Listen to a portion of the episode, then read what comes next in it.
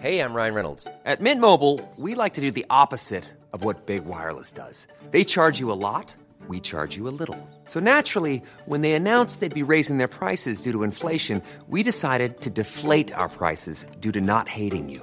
That's right. We're cutting the price of Mint Unlimited from $30 a month to just $15 a month. Give it a try at mintmobile.com slash switch. $45 upfront for three months plus taxes and fees. Promo rate for new customers for limited time. Unlimited more than 40 gigabytes per month. Slows. Full terms at mintmobile.com.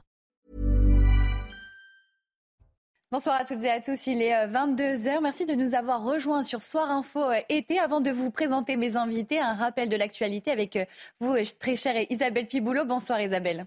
Bonsoir Célia, bonsoir à tous. Suite au naufrage dans la Manche hier qui a fait au moins six morts, le parquet de Paris s'est saisi de l'enquête ouverte pour homicide et blessures involontaires, mais aussi aide au séjour irrégulier et association de malfaiteurs.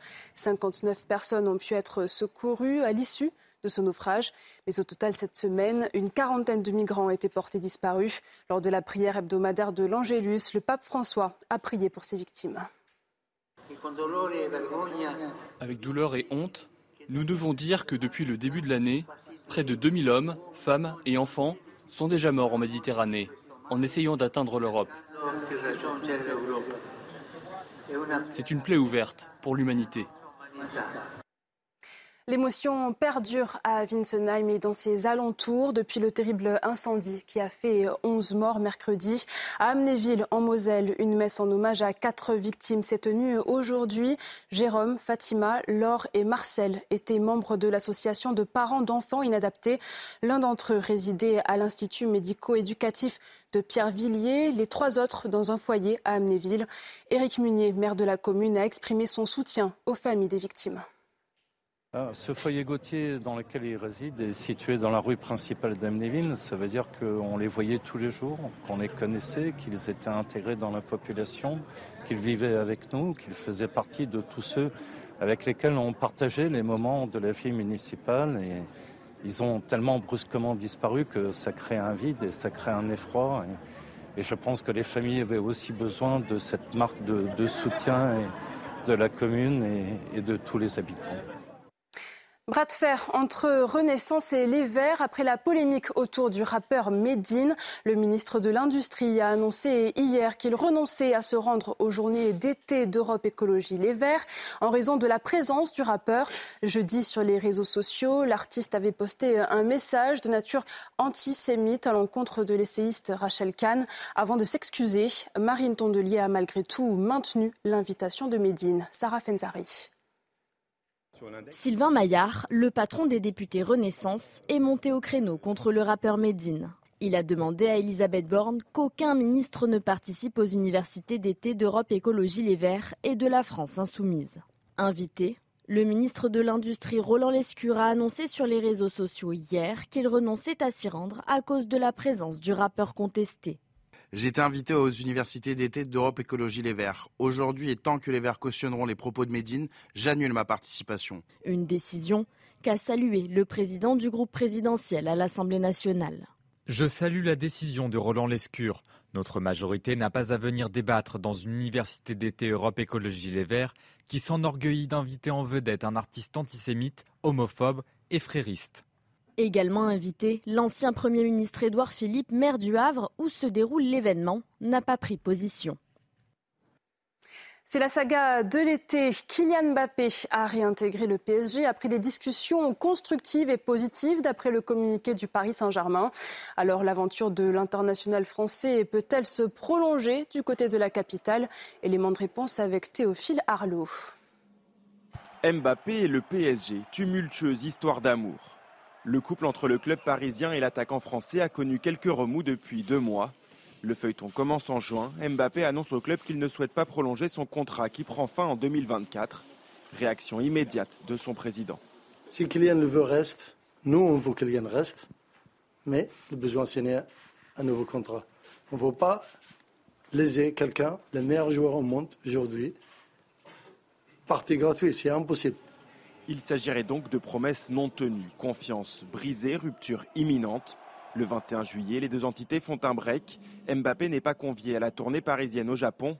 Il intègre le loft avec les autres joueurs indésirables.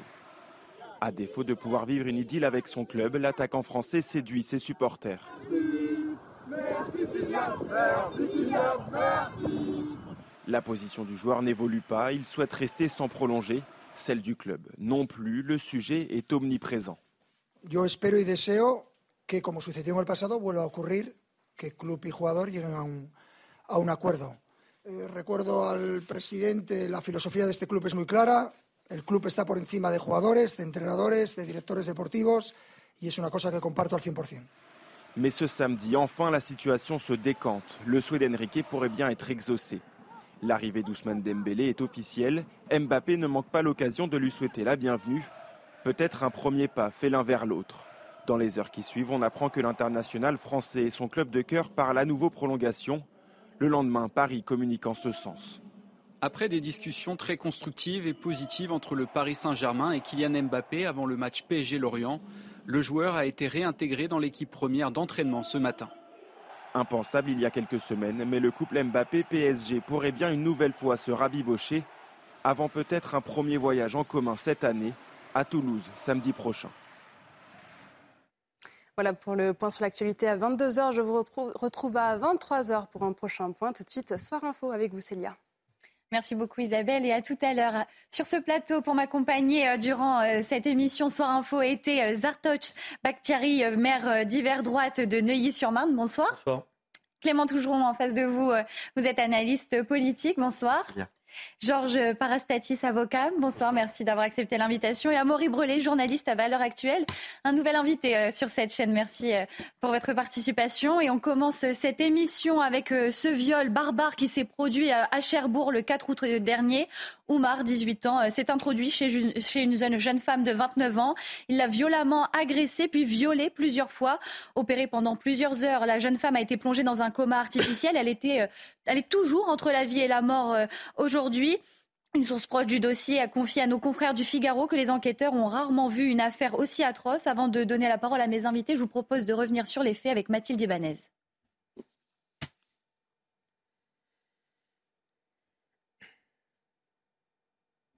Alors le sujet va bientôt arriver, un rappel des faits euh, sur ce viol très, euh, très horrible, très barbare.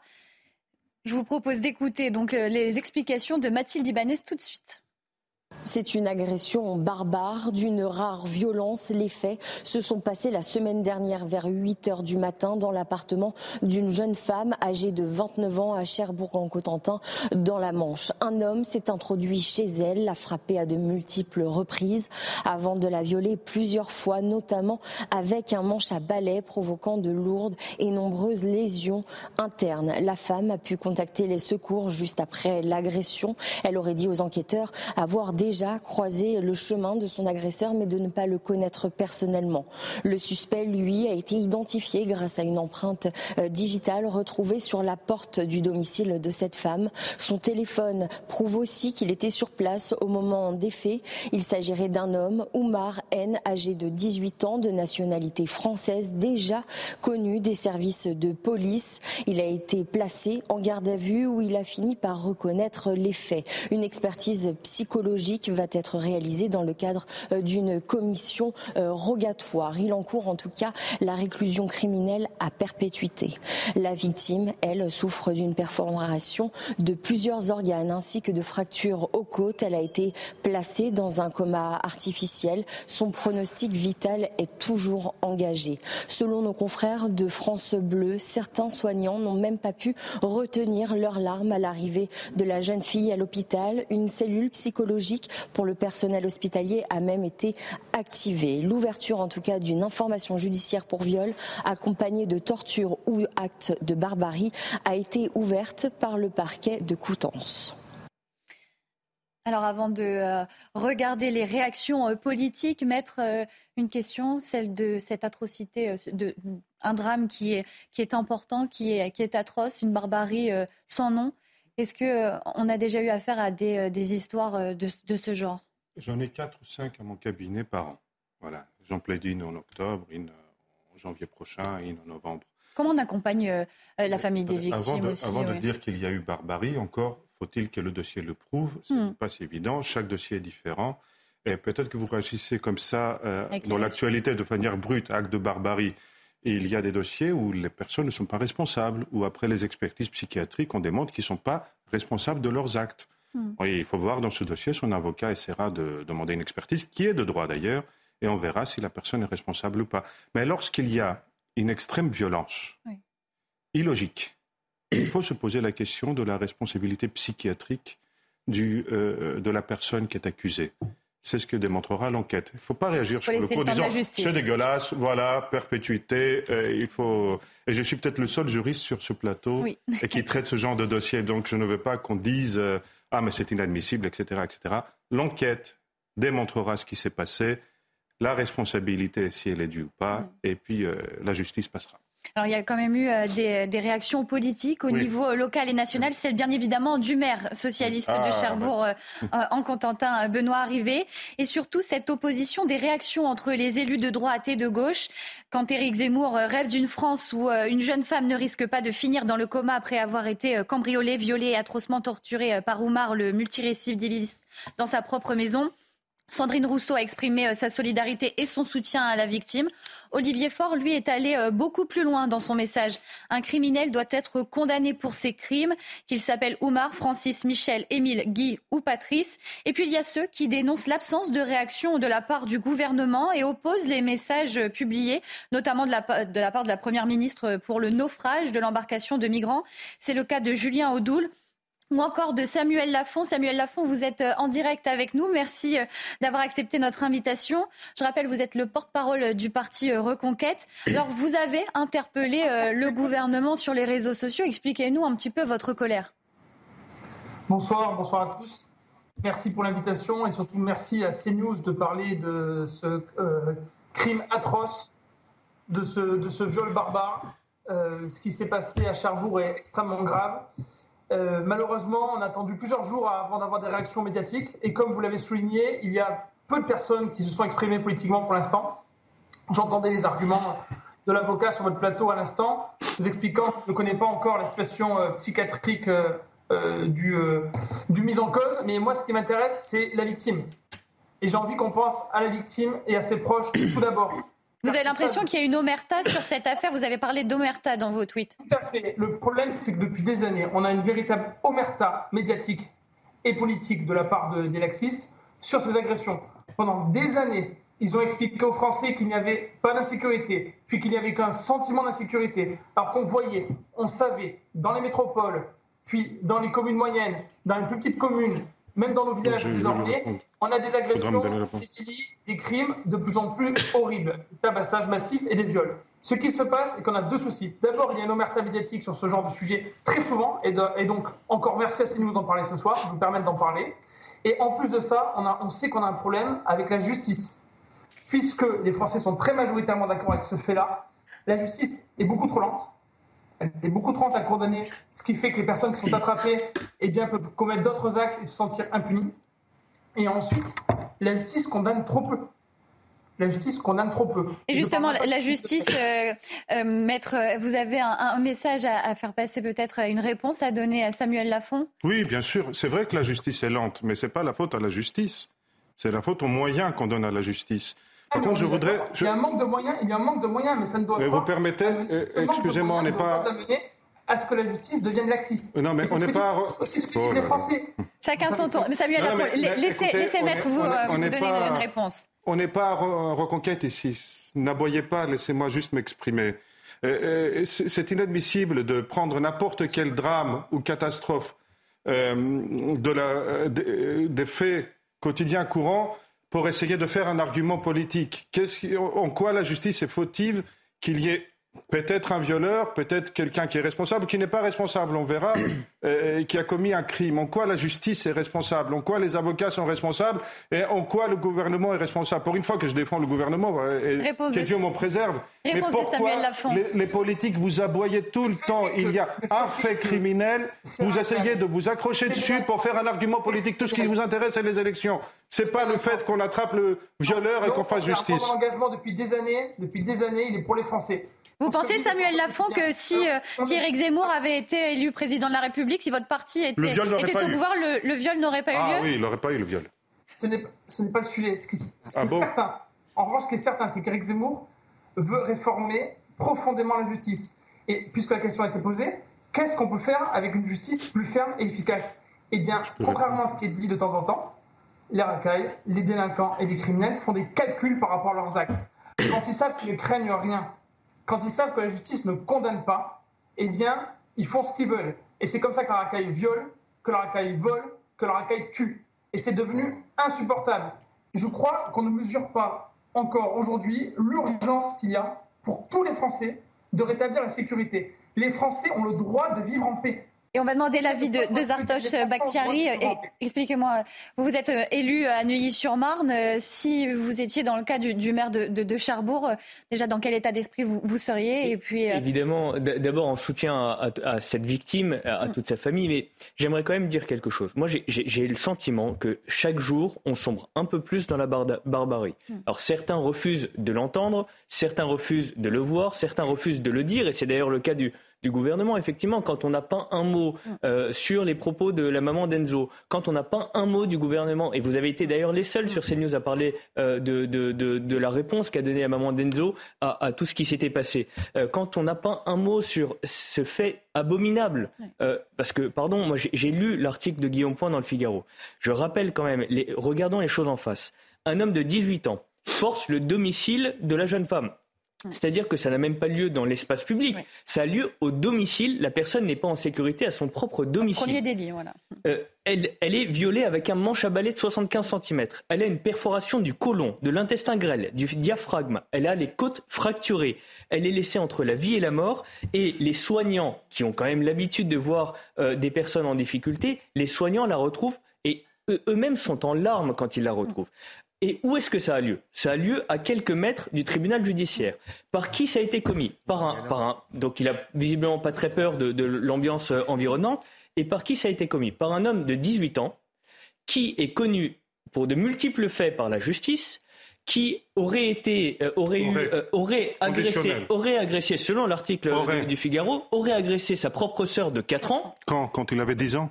Non mais attendez, Ok, mais justement, quel est le problème ah, quel pour, est le problème Pour moi, il y, a il y a deux sujets. Pour moi, il y a le sujet politique, le fait que euh, personne ne parle de cette affaire-là, que mmh. pas un membre du gouvernement ne s'exprime, n'exprime sa solidarité. Le deuxième problème pour moi, monsieur, c'est que la justice, pour moi, a pu faillir dans, dans, dans une situation très simple. C'est que si cet homme qui vient d'avoir 18 ans a été confronté à la justice mais que euh, cette justice a été inefficace à son, à son endroit. Qu'est-ce que vous en savez? Bah, euh, Visiblement, enfin, qu'est-ce que j'en sais? Je le vois, je le vois, puisque à 18 ans, il a dû passer devant le juge pour des faits quand il était mineur, mhm. et il, recommence, ou en tout cas, il, commet un acte très grave. Donc il aurait dû être en prison toute sa vie. Non, non, non, mais pardon, pardon, pardon. mais bah, quand on prend la justice des mineurs aujourd'hui, et qu'on se borne à l'ordonnance sur la justice des mineurs de 45, euh, il faudrait peut-être se dire que les mineurs d'hier ne sont plus les mineurs d'aujourd'hui. Regardez la justice pénale aujourd'hui. 13-16 ans, 13-16 ans, 13-16 ans, par exception, la justice peut vous confisquer euh, l'objet qui vous a servi à, commettre un délit et par exception, vous pouvez être condamné à effectuer un stage. Pardon, mais c'est pas à la hauteur. Moi, dans ma ville, je, termine euh, simplement le propos. Dans ma ville, il y, a, il y a un mois et demi, il y avait les émeutes. Hum. Les émeutes, j'ai un enfant de 13 ans qui balance un cocktail Molotov sur le commissariat de ma ville à 4h30 du matin. Il va en garde à vue. Il est présenté, présenté devant le juge. Il ressort libre sous les applaudissements du public. Pardonnez-moi, pour moi, il y a un problème. Il y a un problème de fond. Il y a un problème de fond. Comment? Vous avez vu ça où? Ah ben J'ai vu ça dans ma ville, monsieur, et au tribunal judiciaire de Bobigny. Il ressort avec les applaudissements. Absolument, absolument. Sous les applaudissements. Donc vous pouvez nier la réalité, mais c'est une pas la réalité. À vous entendre, on a l'impression que vous voulez une société tout le monde veut une société sans crime. Elle n'a jamais existé. Il y a des crimes atroces et barbares. Samuel Lafont, comment on fait pour avoir une société sans crime? Comment faire? Ce, ah. ce, discours est délirant. Ce discours est délirant. Qui a parlé d'une société sans crime? euh, on parle, c'est un discours extrême, ridicule, d'homme de paille en fait. On parle d'un homme de paille. La réalité, c'est qu'aujourd'hui, l'insécurité augmente dans notre pays et on peut la diminuer. On peut la diminuer. On a un maire qui nous explique à l'instant qu'il a vu des choses et l'avocat sur le plateau, euh, qui à mon avis vit dans un monde parallèle, euh, explique non, où est-ce qu'il a vu ça? Est-ce que c'est véritablement possible? Tous les Français voient qu'insécurité augmente. Tous les Français voient qu'insécurité augmente. Ils exigent une seule chose du gouvernement aujourd'hui, c'est d'enfin rétablir la sécurité qui est le premier des droits dans notre pays. La France, en plus, est ridiculisée au niveau international. Les Français le subissent au quotidien, mais ça se voit de l'étranger. Vous savez, tous ces touristes qui ont peur qu'ils soient agressés. On a encore une Mexicaine qui s'est fait agresser et qui s'est fait violer au Champ de Mars. Dans le monde entier, la France est ridiculisée parce qu'on a des gens, des laxistes, souvent immigrationnistes, ils peuvent être cumulés les deux, les deux torts, qui excusent systématiquement la racaille, qui pensent d'abord à la racaille. Combien de, personnes ont fuité d'abord en, en, pensant euh, à cet individu avant de penser à la victime? Et ça arrive systématiquement. On ne va pas reparler de Philippe Monguillot, on ne va pas reparler de Lola, on ne va pas reparler d'Axel Dorier, on ne va pas reparler de toutes ces victimes du quotidien qui se font massacrer, massacrer. Et pour répondre à votre question, quand la justice agit, quand la justice punit sévèrement et efficacement, c'est-à-dire rapidement, oui, il faut des moyens pour la justice, eh bien, les racailles se tiennent à carreau parce qu'elles savent qu'elles risquent quelque chose. Aujourd'hui, les racailles ne risquent rien. C'est open bar en France. Merci beaucoup, Samuel Lafont. Merci beaucoup d'avoir accepté euh, notre, euh, notre invitation et de vous avoir euh, eu en ligne pour, pour s'exprimer sur, sur ce sujet. Merci à vous. Belle soirée. Bonne soirée. Maître, on vous voit assez remonté après les propos de Samuel Lafont, porte-parole du parti Reconquête. Votre regard juridique sur, sur, de, de, sur ces propos. parallèle, c'est que je, je, je, considère que les politiques, mm. qui la plupart du temps ne connaissent même pas l'adresse du palais de justice, ils savent même font des commentaires. Euh, je suis le premier, en tant qu'avocat, on est les premiers à critiquer les magistrats. Mais là, euh, je suis désolé, ils ont mon... on les supporte, c'est-à-dire qu'ils ne font rien de mal, ils font que leur travail. Ils, ils, ils punissent aussi sévèrement qu'ils peuvent, croyez-moi. Il y a un criminel, un violeur, ils feront leur travail d'enquête, ils le puniront sans doute entre 30 ans et perpétuité si euh, ces faits sont avérés, euh, s'il est psychiatriquement responsable. Pensez tout. Pourquoi les politiques euh, euh, s'accrochent à un fait divers pour aboyer pour des élections J'ai entendu, il a prononcé 11 fois le mot racaille, mais il parle comme un voyou. Mais c'est lui qui parle comme un voyou. Toujours cette analyse politique. Est-ce que les, les, politiques sont déconnectés de la réalité et du temps de la justice au profit de, de leur campagne et de leur programme, peut-être? Bah, c'est sûr que les propos qu'on vient d'entendre de la part du, du porte-parole de, de, Reconquête peuvent euh, donner à penser qu'il euh, y a une forme de méconnaissance quand même du travail euh, de la justice. On a euh, sur ce plateau un avocat. Le temps de la justice est long. On n'est pas capable euh, de donner tout de suite quand on est un homme politique à partir simplement d'articles, eh bien tout le casier judiciaire d'une personne, tout ce qui s'est passé, ce qu'on voit actuellement dans les articles, ce n'est pas forcément exactement précisément ce qui s'est passé. Et je crois qu'il y a avant tout un temps de recueillement, un temps de dignité pour la victime qu'il faut euh, avant tout respecter. Et là où on voit la récupération politique à des fins, en effet, peut-être pas électorales puisque les élections ne sont pas tout de suite, tout de suite, mais en effet, dans une volonté de montrer que eux sont plus euh, fermes, et euh, on, le, on, le, soulignait avec le porte-parole de, de, Reconquête qui disait euh, on a un gouvernement laxiste. Lui, il cherche à se positionner comme la force beaucoup plus euh, rude, beaucoup plus ferme, ferme en disant que les autres ne le sont pas. Peut-être qu'il faut parfois euh, prendre le temps du deuil, prendre le temps du respect des victimes, avant, après d'avoir une séquence politique. Mais de plus en plus, et on le voit notamment avec beaucoup de faits divers, eh bien, le chevauchement à la fois du temps politique et du temps, eh bien, de comprendre ce qu'il s'est vraiment passé, et puis aussi le temps du respect euh, parfois de la famille. On voyait par exemple, vous le savez, ce euh, principal qui a été, euh, qui est mort dans son établissement. On voit la famille dire arrêtez, juste pour l'instant, laissez-nous vivre notre deuil et après, vous parlerez politique après qu'on ait compris, après qu'on ait vu ce qui se s'est vraiment passé. Amaury Brelet, est-ce que vous euh, comprenez euh, cette absence de, de, message de la part du gouvernement Elisabeth Borne qui euh, euh, fait un tweet pour euh, l'embarcation euh, des migrants, mais pas de, pas de tweet pour, pour cette victime? Non, évidemment non. Mais je crois que M. le maire a raison. On, on ne peut pas nier le, le, le degré de, de violence extrême de la société. Le gouvernement choisit ses dossiers, choisit évidemment, ses victimes Évidemment. J'allais dire, mais ce gouvernement, comme les précédents, euh, en fonction de leurs agendas euh, Hmm. mm. idéologiques de, de chacun. Euh, moi, le, le, petit scandale, je voudrais insister, dans le scandale actuel, c'est le silence, en effet, mm. d'une partie de certains médias qui ont, qui ont soit gardé le silence, soit ont minimisé les faits.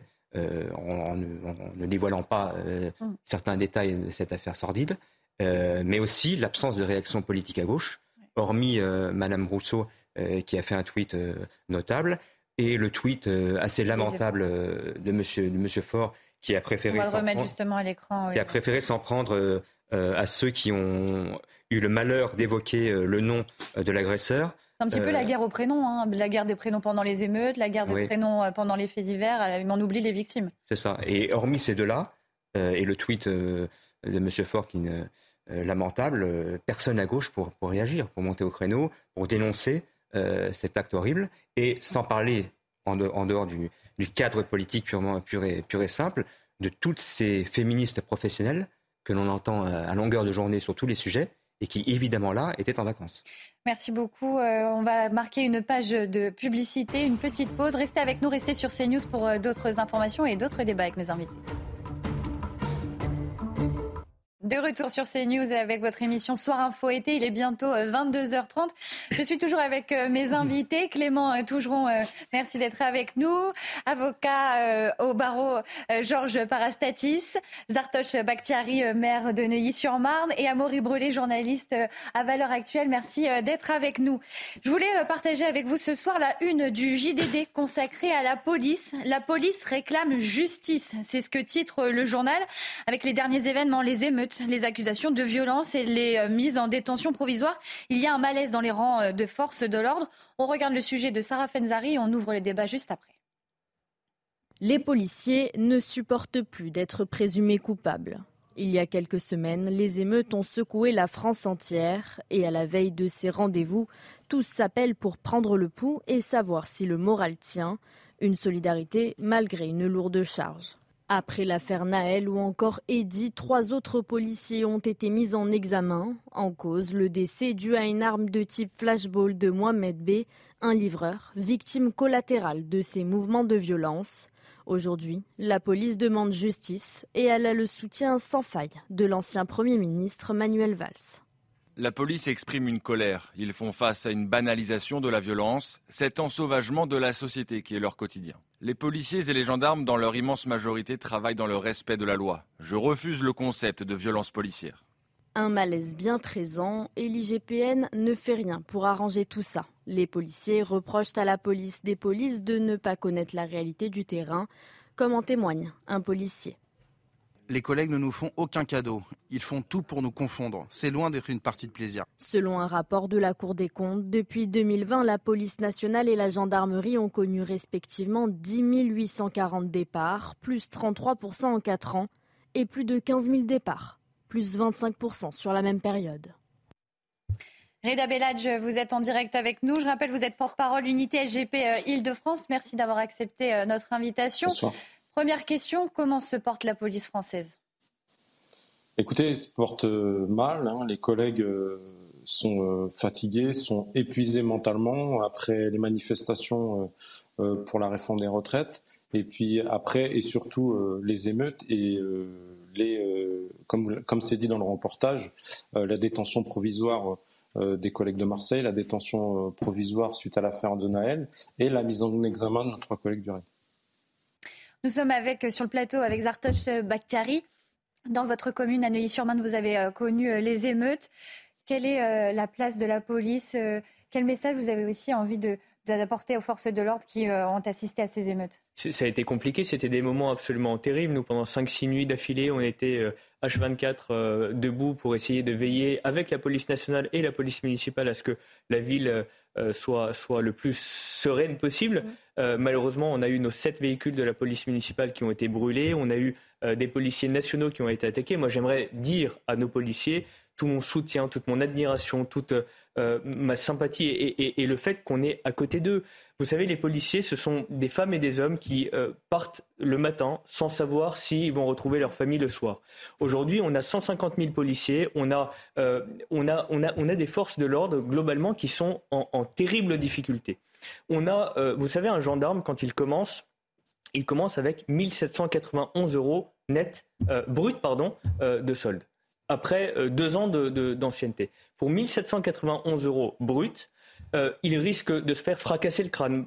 L'actualité d'ailleurs est assez terrible. On a eu la décision qui est tombée sur les soulèvements de la terre les soulèvements de la terre, c'était quand même l'organisateur, c'était les organisateurs de la bataille de Sainte-Soline. Sainte-Soline, c'était 62 couteaux retrouvés, 13 euh, haches à une manifestation soi-disant pacifique, 6 euh, bidons d'essence, 20 bonbonnes de gaz, 5 battes de baseball, 12 euh, parpaings envoyés sur, sur les forces de l'ordre. Donc les forces de l'ordre, au quotidien, au quotidien, sont confrontées à une violence terrible et malheureusement, ils ne sont pas soutenus.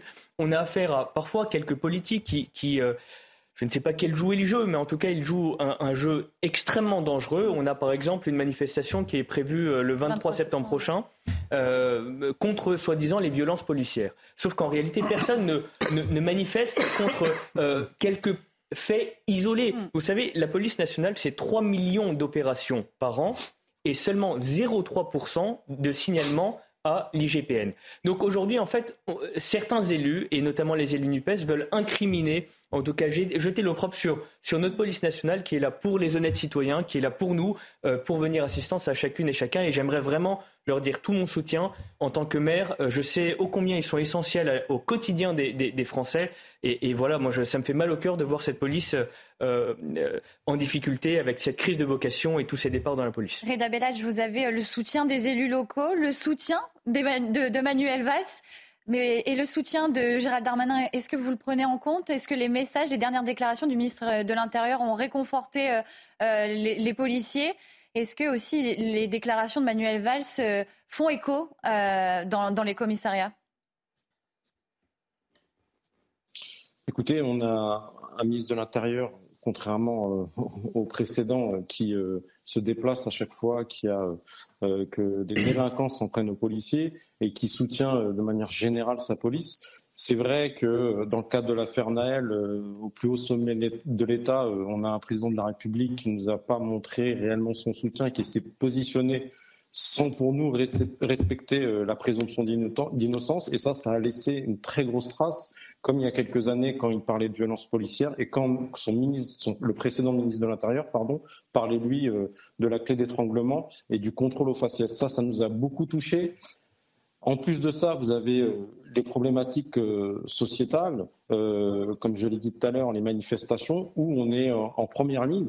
Et les gens, quand ils sont révoltés contre un 49-3, eh ils s'attaquent à nous, policiers. Nous, on essaie de faire notre travail, mais malheureusement, il est de plus en plus difficile, comme l'a dit l'élu juste avant, ce qui nous dérange maintenant, et on se pose beaucoup de questions, c'est surtout dans l'action de police. C'est-à-dire que vous avez une tenue ou un brassard de police, vous faites une action, et c'est vous, vous êtes laissé pour compte, vous êtes tout seul. C'est pour ça que nous, Unité GP, on demande une vraie protection fonctionnelle. Et, euh, vous avez l'impression d'être abandonné par votre hiérarchie, d'être, euh, une fois qu'il y a un problème, d'être lâché?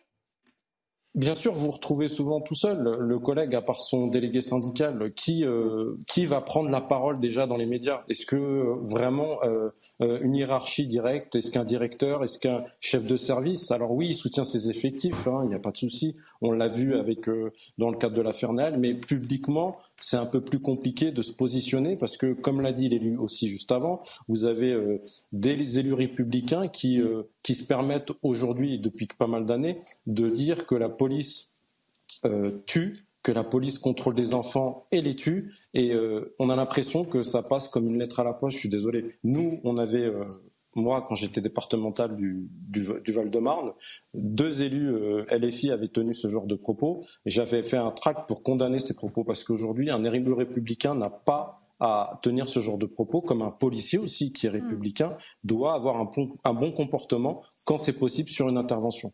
Manuel Valls qui prend euh, la défense euh, euh, voilà, du, corps, du, corps professionnel.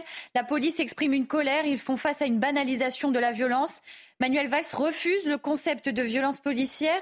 Clément Tourgeron, les déclarations de l'ancien ministre, est-ce qu'elles sont comprises par l'ensemble du gouvernement ou en tout cas son ancien parti? Le, alors, l'ancien Premier ministre Valls a été en effet euh, ministre de l'Intérieur puis euh, Premier ministre. Il avait euh, à l'époque été très en soutien des forces de l'ordre et très attentif de ces sujets. Donc c'est pas étonnant. C'est pas étonnant. C'est une déclaration qui est eh bien finalement en ligne droite par rapport à, à, sa position, ce qui lui avait d'ailleurs valu de la part d'une partie de la gauche de dire qu'il était, alors même qu'il était PS, de droite, parce qu'il était en soutien des forces policières. Le ministre Darmanin aujourd'hui, et ce que, ce, que, ce que vous soulignez tout à l'heure, monsieur, c'est en effet que le, le ministre de l'Intérieur est très présent sur le terrain.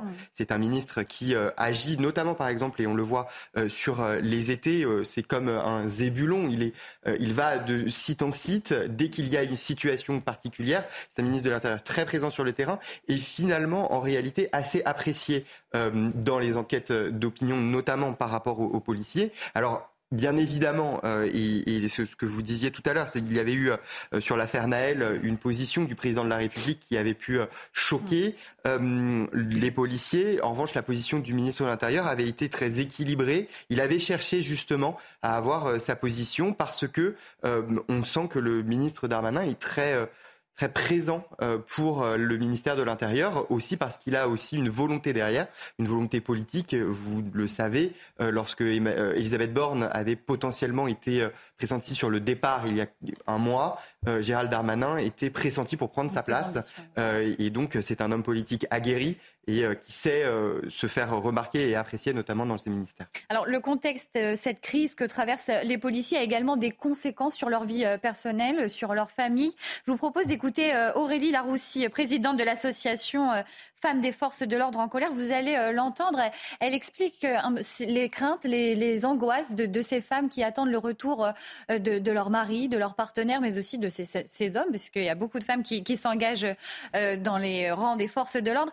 Écoutez son témoignage et ensuite euh, je vous ferai réagir, euh, Reda Bellage.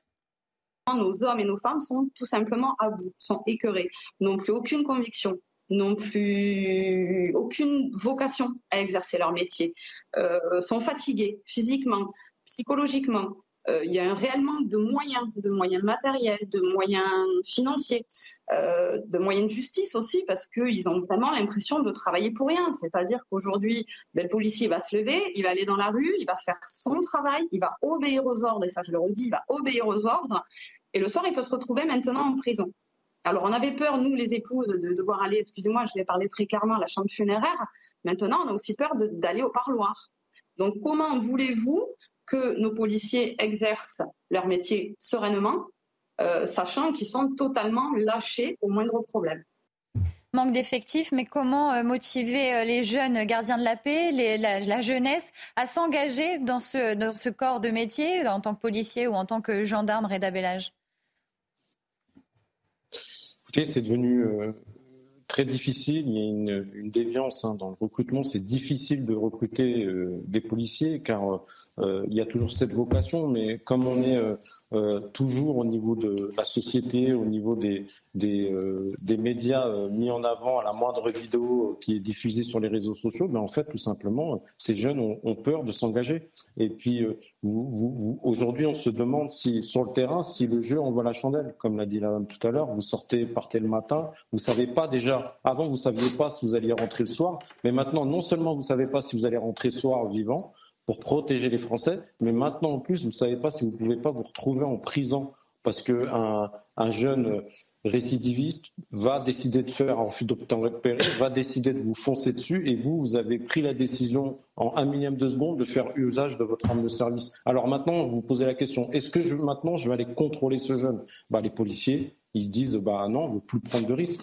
Et, là, il va y avoir des, des, moments importants. On a une Coupe du Monde de rugby qui approche, on a euh, des Jeux Olympiques qui approchent également. Euh, j'espère que que l'État et que la préfecture de police sera prête parce qu'au niveau effectif, ça va être, on sait que ça peut aussi, on n'est pas à l'abri que ça dégénère et que certaines personnes profitent de la situation pour faire, euh, pour encore s'en prendre aux policiers. Donc, on va être très très attentif pendant cette période.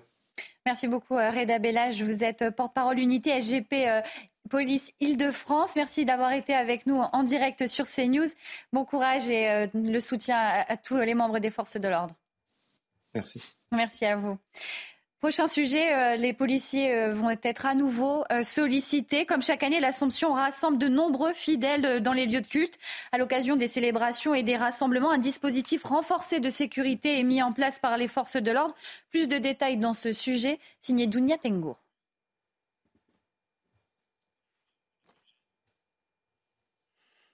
Alors le sujet va arriver, mais je crois que nous allons être aussi euh, euh, en communication avec euh, monseigneur Mathieu Rouget, évêque de Nanterre. On regarde le sujet et ensuite on s'entretient avec vous, monseigneur. De la fête de l'Assomption, la sécurité se renforce autour des lieux de culte chrétiens. Les forces de police et de gendarmerie seront mobilisées tout au long des festivités et sur l'ensemble du territoire afin de veiller à la sécurité. Pendant les offices dans ces lieux de culte, la sécurisation va être encore plus renforcée. Soit les effectifs seront en mouvement, soit, euh, comme sur Notre-Dame, ils seront en point fixe pour que euh, notamment vous pouviez prévenir d'une attaque terroriste et en même temps vous pouvez enlever le sentiment d'insécurité. Rassemblements, pèlerinage ou encore office feront l'objet d'un dispositif de surveillance renforcé, notamment en raison de la persistance d'un niveau élevé de la menace terroriste. La France est toujours sous la menace terroriste, donc euh, on sait qu'on a des directives pour euh, continuer à, sécuriser les lieux et aujourd'hui euh, le, ministre de l'Intérieur nous demande de, bien sûr rester vigilant et de ne pas oublier notre mission première, celle de protéger et notamment protéger les lieux de culte. Pour une protection accrue le 15 août, le dispositif prévoit également une mobilisation des forces sentinelles. Monseigneur Mathieu Rouget, vous êtes en direct avec nous. Je rappelle, vous êtes évêque de Nanterre, membre du Conseil permanent de la Conférence des évêques de France. Merci d'être avec nous. Est-ce que vous nous entendez?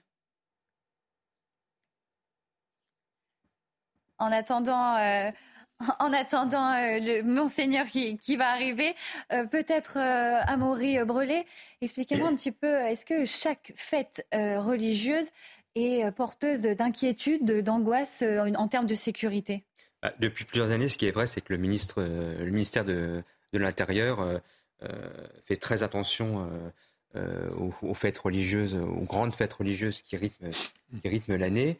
Il y a des menaces très clairement ont ont été évoquées par des groupes terroristes comme Al-Qaïda et l'État islamique, ciblant les fêtes religieuses, les églises et plus largement les symboles de la chrétienté en France et en Europe.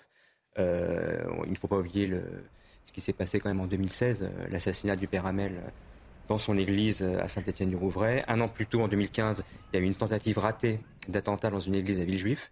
Voilà, donc la menace est réelle et je pense que le, le ministre de l'Intérieur a voulu marquer le coup mmh. et, rappeler les, Français rappeler aux Français que la menace était réelle et, qu'elle perdurait. À Nuit-sur-Marne, il va y avoir un dispositif renforcé. Est-ce que euh, un dispositif de sécurité va être organisé autour des églises? À chaque fête euh, traditionnelle, que ce soit Pâques, Noël ou effectivement l'Assomption, euh, on doit redoubler de vigilance. Donc effectivement, il y a plus de, de policiers mobilisés, il y a plus de, de patrouilles également. Euh, on a soit un service d'ordre en gros euh, organisé par, euh, par l'Église, soit, soit des fidèles qui sont un peu plus vigilants, mais surtout ce qui est le plus déplorable et le plus désolant dans cette histoire, c'est que on a toujours une crainte qui est présente chez, les fidèles, un sentiment d'inquiétude qui est plus ou moins fort selon chacun, mais personne ne va ne va prier, ne, va dans l'église l'esprit totalement tranquille. En réalité, il y a toujours une idée, et, en réalité, on peut se barricader autant qu'on voudra. Euh, la difficulté doit être traitée à la source. Et donc, euh, bon, les, attaques terroristes euh, durent depuis des décennies en France. Mais ce qui est un peu plus nouveau, c'est que dans les dix ans qui viennent de s'écouler, on a eu des centaines de morts sur le territoire français, sur le sol français, victimes du terrorisme. Et, et, ça, c'est nouveau. Donc, ce qui fait qu'on doit tous être mobilisés et redoubler de vigilance. Nous avons rétabli la connexion avec Monseigneur Mathieu Rouget. Vous m'entendez? Vous êtes avec nous, super. Merci beaucoup. Merci d'avoir accepté euh, notre invitation. Alors, monseigneur, expliquez-moi, est-ce que euh, ce, dispositif de sécurité renforcé vous rassure? Alors, je, salue vraiment la mobilisation des, services de l'État pour sécuriser les lieux de culte, comme c'est le cas, M. Bakary le, rappelait, pour euh, les grandes fêtes principales. Et alors, je ne pense pas que les fidèles soient dans l'inquiétude et aient besoin d'être rassurés, mmh. mais en même temps, c'est très heureux que euh, dans le contexte d'aujourd'hui, les pouvoirs publics prennent les moyens d'une bonne sécurité de tous les offices. Bien sûr, on aimerait qu'il n'y ait pas besoin de cela, mais c'est important que cela existe. Et puis vraiment, je voudrais saluer en plein été l'engagement des forces de l'ordre pour venir sécuriser les lieux de culte. Vous savez, le 15 août, c'est une grande fête. Euh, une grande fête religieuse, mais c'est aussi dans notre pays comme une deuxième fête nationale. Il y a beaucoup de rassemblements de familles, des fêtes locales. Et donc c'est important que tout cela puisse euh, se passer dans la paix. Et puis pour nous, chrétiens, la fête de l'Assomption, c'est la fête de, de, mm. Marie qui, la première, entre dans la lumière de la résurrection. C'est une fête de vie et de joie. Et donc, tout ce qui peut éviter, évidemment, qu'il y ait de la violence et de la peine est heureusement mobilisé. Est-ce qu'il y a une insécurité qui est notable tout au long de l'année? Est-ce que vous aimeriez que, que, les lieux de culte soient peut-être sécurisés davantage par l'État? Moi, je trouve qu'il est heureux que les lieux de culte soient sécurisés comme ils le sont au moment des grandes fêtes. Euh, il y a malheureusement trop souvent des dégradations, et donc c'est important que nous continuions à travailler pour trouver le bon équilibre, parce qu'il faut que les lieux de culte soient ouverts et ouverts à tous. Une église, c'est la maison de tous, et chacun doit pouvoir, croyons-nous d'ailleurs, y entrer, s'y recueillir, déposer un cierge, dire une prière. Donc il faut que les lieux soient ouverts et il faut qu'il y ait une sécurisation euh, suffisante. Cela dit, moi, ce qui me semble très important, c'est que nous nous demandions pourquoi notre société est travaillée par tant de violence. Et il y a des racines profondes dans ce domaine-là sur lesquelles il faut que nous travaillions pour que euh, nos, églises et, la société en général retrouvent davantage de paix. Et finalement, c'est cela aussi pour nous annoncer l'évangile au moment de l'Assomption, c'est que euh, nous annoncions l'évangile de la paix, de la bienveillance, de la relation euh, harmonieuse de, chacun avec tous. Une question de Clément Tougeron qui est présent euh, sur le plateau. Non, plus, généralement, c'est pour rebondir sur ce que, ce que dit Monseigneur Rouget. En effet, le il y a une attention toute particulière sur les lieux de culte, euh, mais ce n'est pas que les lieux euh, chrétiens, aussi euh, juifs et, musulmans. Le ministre de l'Intérieur avait d'ailleurs en, 2022, janvier 2022, débloqué 4 millions d'euros pour sécuriser de manière extrêmement plus importante ces, ces, espaces. Et un rapport avait été remis au Premier ministre Castex en mars 2022 par deux députés, la députée Florence et le député Mendes, notamment pour voir comment améliorer euh, cette sécurité, puisque, comme le disait Monseigneur Rouget, ce n'est pas uniquement euh, de la sécurisation physique sur euh, le moment, mais c'est aussi penser plus généralement la sécurisation de ces lieux pour qu'on puisse y aller librement, simplement et sans aucune difficulté.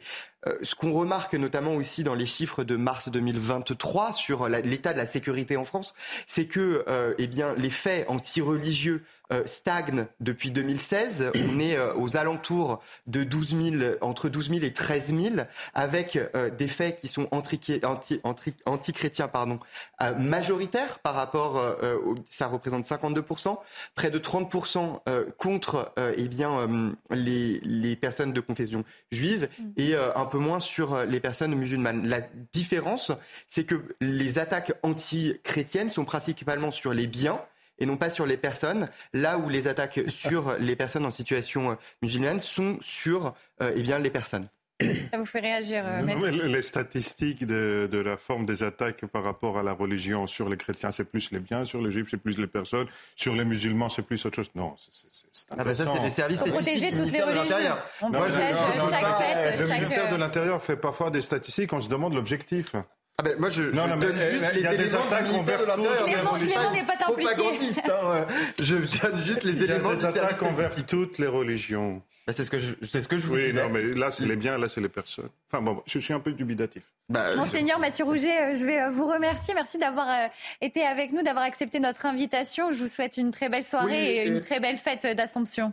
Merci, mais c'est surtout ça que j'aimerais que qu'au-delà du débat sur les chiffres, euh, il y a eu cette mission parlementaire importante devant laquelle j'ai eu l'occasion de, prendre la parole, mais que nous puissions tous avoir une, une belle fête de l'Assomption. Merci à vous, belle fête d'Assomption et puis euh, très bon 15 août. Merci à vous. Direction la Manche où une nouvelle embarcation de migrants a fait euh, naufrage. Avec le retour des beaux jours, les tentatives de traverser pour rejoindre le sol britannique se multiplient et les drames aussi. Et ce, même si les Anglais durcissent le ton. Selon les dernières informations, ils sont plus de 100 000 migrants à avoir euh, tenté de rejoindre illégalement l'Angleterre par la Manche depuis 2018. Sujet de Dounia Tengour. Depuis cinq ans, ils sont 20 000 chaque année à traverser la Manche à bord de petites embarcations. Un nombre en constante augmentation et ce, malgré le durcissement de la politique migratoire du Royaume-Uni et la coopération franco-britannique. Je suis en train de proposer de nouvelles lois. Si vous venez au Royaume-Uni illégalement, vous ne pouvez pas rester. Peu importe les efforts déployés. J'ai aussi scellé un accord avec la France pour arrêter les bateaux à la source avant même qu'ils ne franchissent la Manche. Depuis 2018, Ce sont donc près de 100 000 migrants qui ont effectué la traversée au péril de leur vie. Côté français, un appel à plus de fermeté est également porté par certains élus, notamment concernant le démantèlement des camps de migrants dans le nord de la France. Il faut euh, mener une lutte pour démanteler euh, les camps euh, et pas les laisser prospérer comme on peut avoir maintenant des camps de 100, 200 personnes et les démanteler une fois tous les 2-3 mois. Jeudi dernier, le ministère britannique de l'Intérieur a indiqué qu'un record venait d'être atteint pour cette année. En une journée seulement, près de 755 migrants ont effectué la traversée. Et ces traversées euh, de migrants, un sauveteur a déclaré ça ne s'arrêtera jamais. Écoutez-le, écoutez son témoignage. Il semblerait que euh, ces, drames ne soient que le début d'une longue série. Il y en aura tout le temps, tout le temps, tout le temps, tout le temps. Ça ne va jamais s'arrêter. Ça ne va jamais s'arrêter. tous les, vous avez vu, l'État a mis des moyens, ils nous appellent. Euh, qu'est-ce que vous voulez faire? Ils veulent passer. C'est tout. Ils, tentent, ils tentent le tout pour le tout. Ce sont des, jeunes. Ce matin, on a eu des. Ils avaient en moyenne d'âge, euh, allez, 25, 30 ans.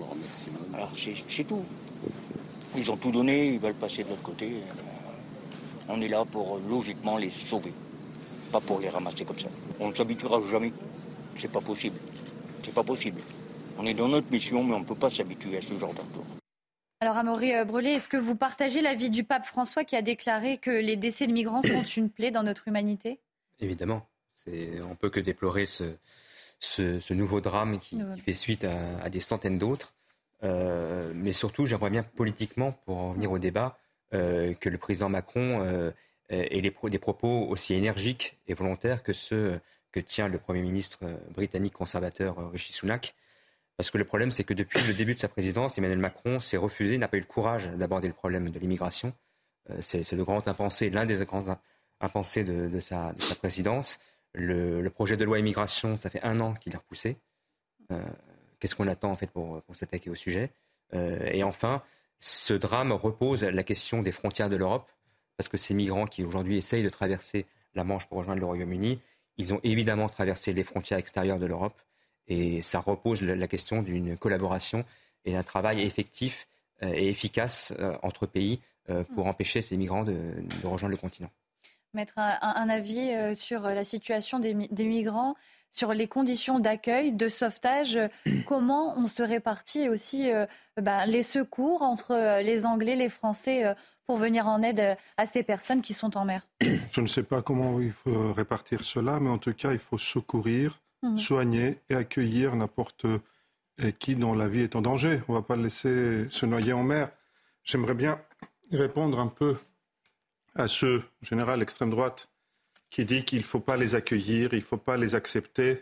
Ils sont les premiers, demain, ils seront les premiers à aller dans une église et prêcher le pardon, la générosité, euh, l'amour, euh, l'amour pour le prochain. Mm. C'est à la carte.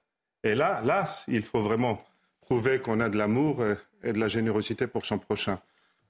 Autre chose aussi, les OQTF, les interdictions, enfin les, les obligations de quitter le territoire français, on dit que la loi va les changer, qu'on pourra plus facilement expulser un étranger. Pas du tout. Ce n'est pas un problème juridique, cette loi n'apporte rien, enfin ce projet de loi n'apporte rien. C'est un problème diplomatique. C'est que la France n'obtient pas les laisser passer. Aucune loi va régler cela. Et pourquoi la France n'obtient pas les laisser passer?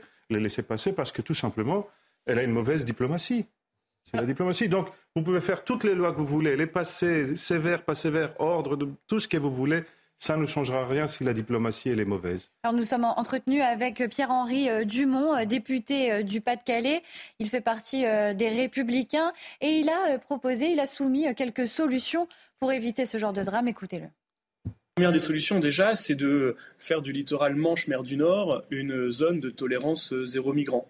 C'est-à-dire qu'on ne peut pas se permettre d'avoir, comme on a aujourd'hui, euh, des camps de migrants euh, à Grande-Sainte, euh, des migrants qui stationnent zone de la Turquerie à, Calais. Il faut mener une lutte pour démanteler les camps. et pas les laisser prospérer comme on peut avoir maintenant des camps de 100, 200 personnes et les démanteler une fois tous les 2-3 mois. Et que dès qu'un migrant, un étranger en situation irrégulière est situé dans une bande par exemple de 40 à 50 km avant la frontière et le littoral nord Manche-Mer du Nord, il faut qu'il soit expulsé, renvoyé euh, plus bas ou dans son pays d'origine, dans le pays dans lequel euh, il a fait sa première entrée si on suit le règlement Dublin. Zartoch Bakhtiari, est-ce que vous partagez les solutions, les propositions émises par votre collègue de droite? Moi, ce que je vois, c'est que les premières victimes, en fait, de, cette politique migratoire incontrôlée, du fait qu'on soit euh, dans une situation de passoire européenne, ce sont les migrants eux-mêmes. Euh, on, le voit, six, migrants euh, ont perdu la vie hier, trois migrants ont été tués, percutés par un TER depuis 2021, 2000 migrants sont morts en mer depuis le début de l'année 2023, ce qui est catastrophique. Et imaginez combien de corps n'ont pas été retrouvés, de corps d'enfants, de femmes, d'hommes qui sont partis euh, en laissant toute leur vie. Donc les premières victimes de cette politique migratoire incontrôlée, ce sont les migrants eux-mêmes. Les premiers responsables, parce que euh, le secrétaire euh, d'État Hervé Berville a, impliqué la responsabilité des passeurs. Évidemment, il faut, prendre le sujet dans sa globalité. Si on prend qu'un seul petit bout, on n'arrivera pas à solutionner l'ensemble. Aujourd'hui, on est devenu, et ça il faut quand même qu'on le voit, on est devenu incapable de gérer les flux migratoires euh, sur notre territoire. Et quand le président de la République, il y a quelques jours, euh, disait dans le Figaro Magazine que l'immigration doit être en réalité poursuivie, posons-nous la question d'abord de savoir dans quelles conditions on accueille les personnes qui sont déjà sur notre territoire. Est-ce qu'on arrive à offrir de bonnes conditions de santé, de sécurité, euh, d'éducation à toutes les personnes qui sont déjà sur notre territoire avant de continuer à vouloir euh, euh, enclencher cette, cette Moi, je pense qu'il faut simplement enfin, se poser, les, poser les priorités. Je pense qu'il faut d'abord couper les pompes aspirantes. Donc, effectivement, il faut s'attaquer aux passeurs. Il faut s'attaquer aussi à tout le système qui attire. Et, d'ailleurs, c'est ce que fait Rishi Sunak en disant qu'en gros, ça n'ouvrira aucun droit. je pense qu'il faut arrêter euh, d'accepter euh, l'entrée par effraction en fait sur le territoire et, derrière comme le disait euh, maître c'est du donnant donnant avec les, pays aussi dont sont originaires ces personnes et, ça c'est un, énorme sujet diplomatique. Il faut que notre diplomatie soit forte et qu'on soit entendu vis-à-vis des États en face. Alors avant de continuer le débat, Isabelle Piboulot nous a rejoint pour un rappel de l'actualité. Isabelle, rebonsoir, c'est à vous. Bonsoir Célia, bonsoir à tous. À la une, ce drame dans les Alpes-Maritimes. Trois personnes sont décédées dans l'incendie d'un immeuble de cinq étages dans le centre historique de Grasse. Trois blessés graves et quatre blessés légers sont à déplorer.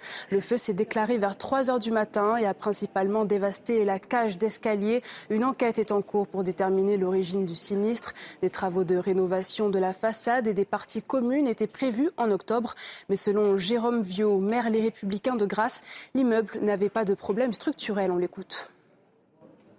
Il n'y avait pas de problème de bâti ou pas de problème structurel. A priori, l'ingénieur euh, euh, béton qui est passé, euh, ingénieur structure qui est passé tôt dans la, matinée, évoque le fait qu'après l'incendie, il n'y a pas de, de, problème structurel sur le bâti. La totalité des choses sont détruites, à la fois des parties communes, à la fois des évacuations, à la fois des alimentations électriques et des appartements. Mais le, sujet structurel du bâtiment lui-même n'est pas, pas affaibli selon les premières constatations de ce matin. À Amnéville, en Moselle, une messe s'est tenue en hommage à quatre victimes disparues dans l'incendie du gîte de Winsenheim. Jérôme, Fatima, Laure et Marcel étaient membres de l'association de parents d'enfants inadaptés. L'un d'entre eux résidait à l'Institut médico-éducatif de Pierrevilliers, les trois autres dans un foyer à Amnéville. Pour rappel, le drame de mercredi a fait au total 11 morts. Dans le reste de l'actualité, les PV rapportent gros. Depuis deux ans, le business du stationnement payant est en pleine expansion en France. Hausse de tarifs faramineuse, zone payante de plus en plus répandue. La ville de Paris est même championne en la matière. Reportage de Pierre Emco, Antoine Durand et Sarah Varny. En ville, difficile de stationner son véhicule sans passer par la case rodateur. Et les automobilistes l'ont bien remarqué, la facture est de plus en plus salée. Ah oui, c'est cher. Bien sûr que c'est cher. Après, ils font ça euh, pour qu'on reste le moins longtemps possible garé et qu'on vienne le moins possible euh, en voiture. On peut plus stationner euh, librement où on veut, quoi, en fait. Quand on passe à l'eurodateur, quoi, il faut mettre la carte bancaire. Et puis c'est des 8, et des 9, et des 10, et des 12 euros. À Valenciennes, tout est payant aussi. C'est énorme, vraiment énorme. Et c'est catastrophique. Là, le maire a tout, a tout augmenté. Il n'y a même plus de place devant les appartements. On paye, on paye, on paye, on paye tout le temps payé. Les municipalités réalisent des recettes importantes, notamment avec l'extension des zones payantes, ainsi que la hausse des tarifs horaires et des forfaits de post-stationnement, comptés en moyenne 27 euros jusqu'à 75 euros dans certaines communes, mais surtout avec le déploiement des scan cars, ces voitures qui contrôlent automatiquement tous les véhicules garés et verbalisent ceux qui auraient oublié de passer par le rodateur. Des recettes qui retombent directement dans les caisses des communes et qui s'envolent. De 157 millions d'euros en 2018, les recettes atteignent plus de 340 millions d'euros en 2022. Un business bien juteux, Paris en est même la championne avec près de 159 millions d'euros de recettes en 2022, suivi très loin derrière par Lyon qui cumule plus de 7 millions d'euros de recettes, puis de Marseille avec plus de 6 millions d'euros. Pour l'heure, seules 40 villes ont déjà recours au scan-car, un procédé redoutable qui se développe de plus en plus en France et permettrait d'atteindre en 2023 le milliard d'euros de recettes. Direction les Deux-Sèvres à Saint-Aubin-du-Plain. La mairie a lancé le pari d'une épicerie municipale pour tenter de sauver le dernier magasin du village. Une quarantaine de personnes y passent quotidiennement. Une solution peu commune qui permet de lutter contre la disparition des commerces en milieu rural. Tancred Guillotel. Bonjour madame. Bonjour. Je les mets dans la boîte ou je vous les donne? Vous pouvez me les donner. Je vous remercie. Merci, Allez, bonne journée. Un bureau de poste, mais aussi un dépôt de pain ou une bibliothèque. L'épicerie du village de Saint-Aubin-du-Plain est multiservice. Depuis que la mairie l'a repris en 2021, ce lieu de vie convivial est devenu indispensable aux habitants. S'il n'y avait plus ça, ben, il y aurait vraiment un manque. hein. Parce que moi, je lis beaucoup déjà rien que pour ça. Et puis le pain, et puis ben, après tout ce qui, les besoins qu'on peut avoir journellement, quoi. Mais reprendre le commerce n'a pas été de tout repos. La mairie a dû fermer le tabac et la Française des Jeux. Leur réglementation était difficilement compatible avec un repreneur public. La maire déplore un manque à gagner et demande une évolution de la législation. Pourquoi ne pas assouplir les règles pour faciliter, lorsqu'on est sur les derniers commerces, faire en sorte que les dispositifs soient accessibles, simples et euh, qu'on puisse pouvoir euh, être accompagné, mais de manière simple? La reprise de ces magasins constitue un enjeu important. Presque 60% des communes rurales n'ont plus aucun commerce de proximité. Je vous retrouve à 23h30 pour l'édition de la nuit. Tout de suite, la suite de Soir Info. Merci beaucoup euh, Isabelle.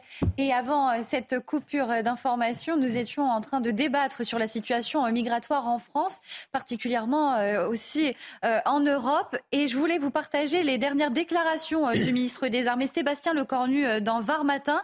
Il a expliqué qu'un foyer terroriste majeur est aux portes de l'Europe. On ne peut pas ne pas voir qu'un foyer terroriste majeur est à nouveau à un jet de pierre des rives de la Méditerranée et que les premières victimes sont les populations des États africains concernés. Alors cela fait écho euh, bien évidemment euh, euh, à cette crise que traverse le Niger actuellement. Nous avons débattu longuement ces derniers jours sur cette, ce réservoir de main-d'œuvre que le Niger pourrait apporter à, à la France. Est-ce que vous pensez également que le terrorisme peut être aux portes de l'Europe avec, avec cette crise du, du Niger, maître? Je ne suis pas, je ne suis ni diplomate ni politicien, euh, ni dans les services secrets euh, pour le savoir. Euh, je- nous verrons bien. hein. Malheureusement, nous verrons bien. Clément Mais en tout cas, ce que je peux vous dire, c'est qu'on a été viré à coups de pied au- aux fesses par les Russes. par les Russes. Une, crise migra- migratoire. la loi immigration, quand est-ce qu'elle elle verra le, le jour en France? Est-ce que ça fait partie des priorités du gouvernement pour cette rentrée? C'est ce que euh, le président de la République euh, a souligné en effet euh, en, en juillet dernier lorsqu'il a évoqué son, enfin lorsqu'il a eu son, son interview depuis l'Océanie.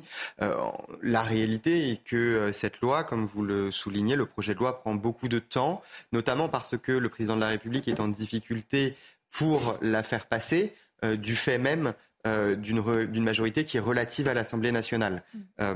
Et donc, il est obligé, pour pouvoir faire passer cette loi, euh, eh bien, de s'ajuster, notamment avec les LR, qui ont euh, eh bien, une des exigences très particulières pour dire voilà si vous, êtes d'accord sur tel tel et tel point notamment sur le regroupement familial euh, eh bien nous pourrons envisager de voter la loi s'il n'y a pas un accord préalable sur ces sujets là nous ne voterons pas la loi. Et donc c'est pour ça que les négociations prennent beaucoup de temps euh, et que euh, initialement prévu pour l'année 2022 voire début début 2023 eh bien on se retrouverait plutôt en octobre novembre et puis peut-être fin 2023 voire début 2024.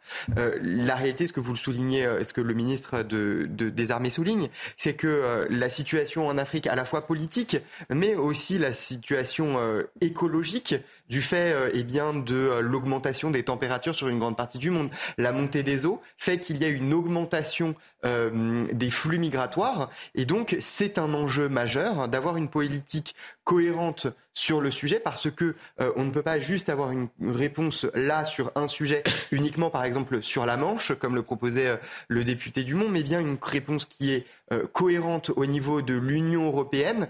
Et là encore la difficulté de la réponse européenne est difficile à trouver euh, nous avions euh, eu un accord au niveau européen l'année dernière, en juillet, et puis euh, la situation lorsqu'il y avait eu un bateau qui finalement mm, avait été accueilli par l'Italie il y a quelques mois, eh bien avait remis en cause les accords européens, notamment avec une crispation mm. entre le président Macron et Giorgia Meloni. On se souvient, il y a eu le, le, le rétablissement des frontières au niveau de la, entre la France et l'Italie, et puis un redéploiement important de policiers sur la zone. Merci Clément. Bah, Georges Parastati. Non, non, ce que je peux vous dire, c'est que l'Europe euh, octroie des fonds hmm. pour l'intégration des migrants. Et parfois, il y a un tel marchandage, les États disent J'en ai eu tant, donne-moi tant de fonds. C'est un réel marchandage des pays européens sur le dos de, pauvres gens. voilà. C'est inadmissible. Amaury Brelé, est-ce qu'un euh, foyer terroriste majeur aux portes de l'Europe euh, est envisageable avec cette crise au Niger? Euh, alors, je n'ai pas de renseignements précis, mais ce qui est vrai, c'est une réalité, c'est que... À moins d'un an des, JO, euh, ça peut être inquiétant aussi. Absolument. Et puis, c'est une réalité que des, éléments terroristes euh, utilisent les filières de migrants pour pénétrer en Europe et y commettre des attentats. On l'a, ça a été confirmé, hmm. y compris dans des actions terroristes qui ont eu lieu sur le sol français. Donc, c'est un véritable danger. Monsieur le maire, un, dernier mot sur, sur ce sujet?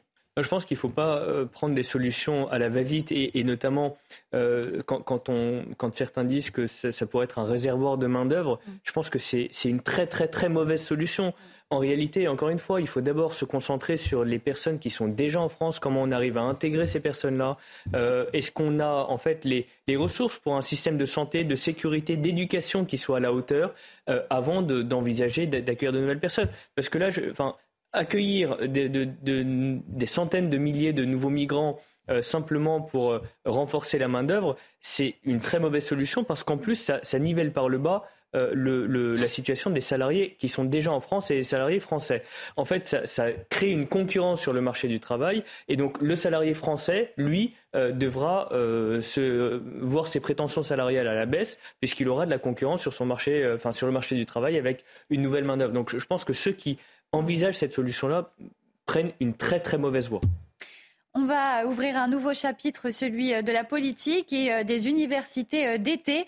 Sylvain Maillard, le nouveau patron du groupe du parti présidentiel à l'Assemblée nationale, monte au créneau contre le rappeur Médine. Il a demandé à la Première ministre à ce qu'aucun ministre ne participe aux universités d'été d'Europe Écologie Les Verts et de la France Insoumise, qui ont tous deux invité le chanteur Médine.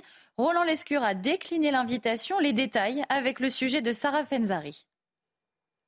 Sylvain Maillard, le patron des députés Renaissance, est monté au créneau contre le rappeur Médine. Il a demandé à Elisabeth Borne qu'aucun ministre ne participe aux universités d'été d'Europe Écologie Les Verts et de la France Insoumise. Invité, le ministre de l'Industrie Roland Lescure a annoncé sur les réseaux sociaux hier qu'il renonçait à s'y rendre à cause de la présence du rappeur contesté.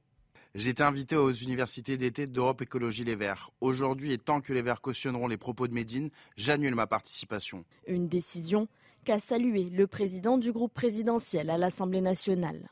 Je salue la décision de Roland Lescure. Notre majorité n'a pas à venir débattre dans une université d'été Europe Écologie Les Verts qui s'enorgueillit d'inviter en vedette un artiste antisémite, homophobe et frériste. Également invité, l'ancien Premier ministre Édouard Philippe, maire du Havre, où se déroule l'événement, n'a pas pris position. Alors tout d'abord, Clément Tougeron, une question. Qu'est-ce que les universités d'été? Parce que voilà, c'est la politique, on a un artiste, un rappeur qui est présent. À quoi servent ces universités d'été? Il y a sur les universités d'été trois axes, je dirais, trois priorités généralement, hein, même si ça n'est pas conceptualisé de la sorte, chaque groupe et formation politique en fond.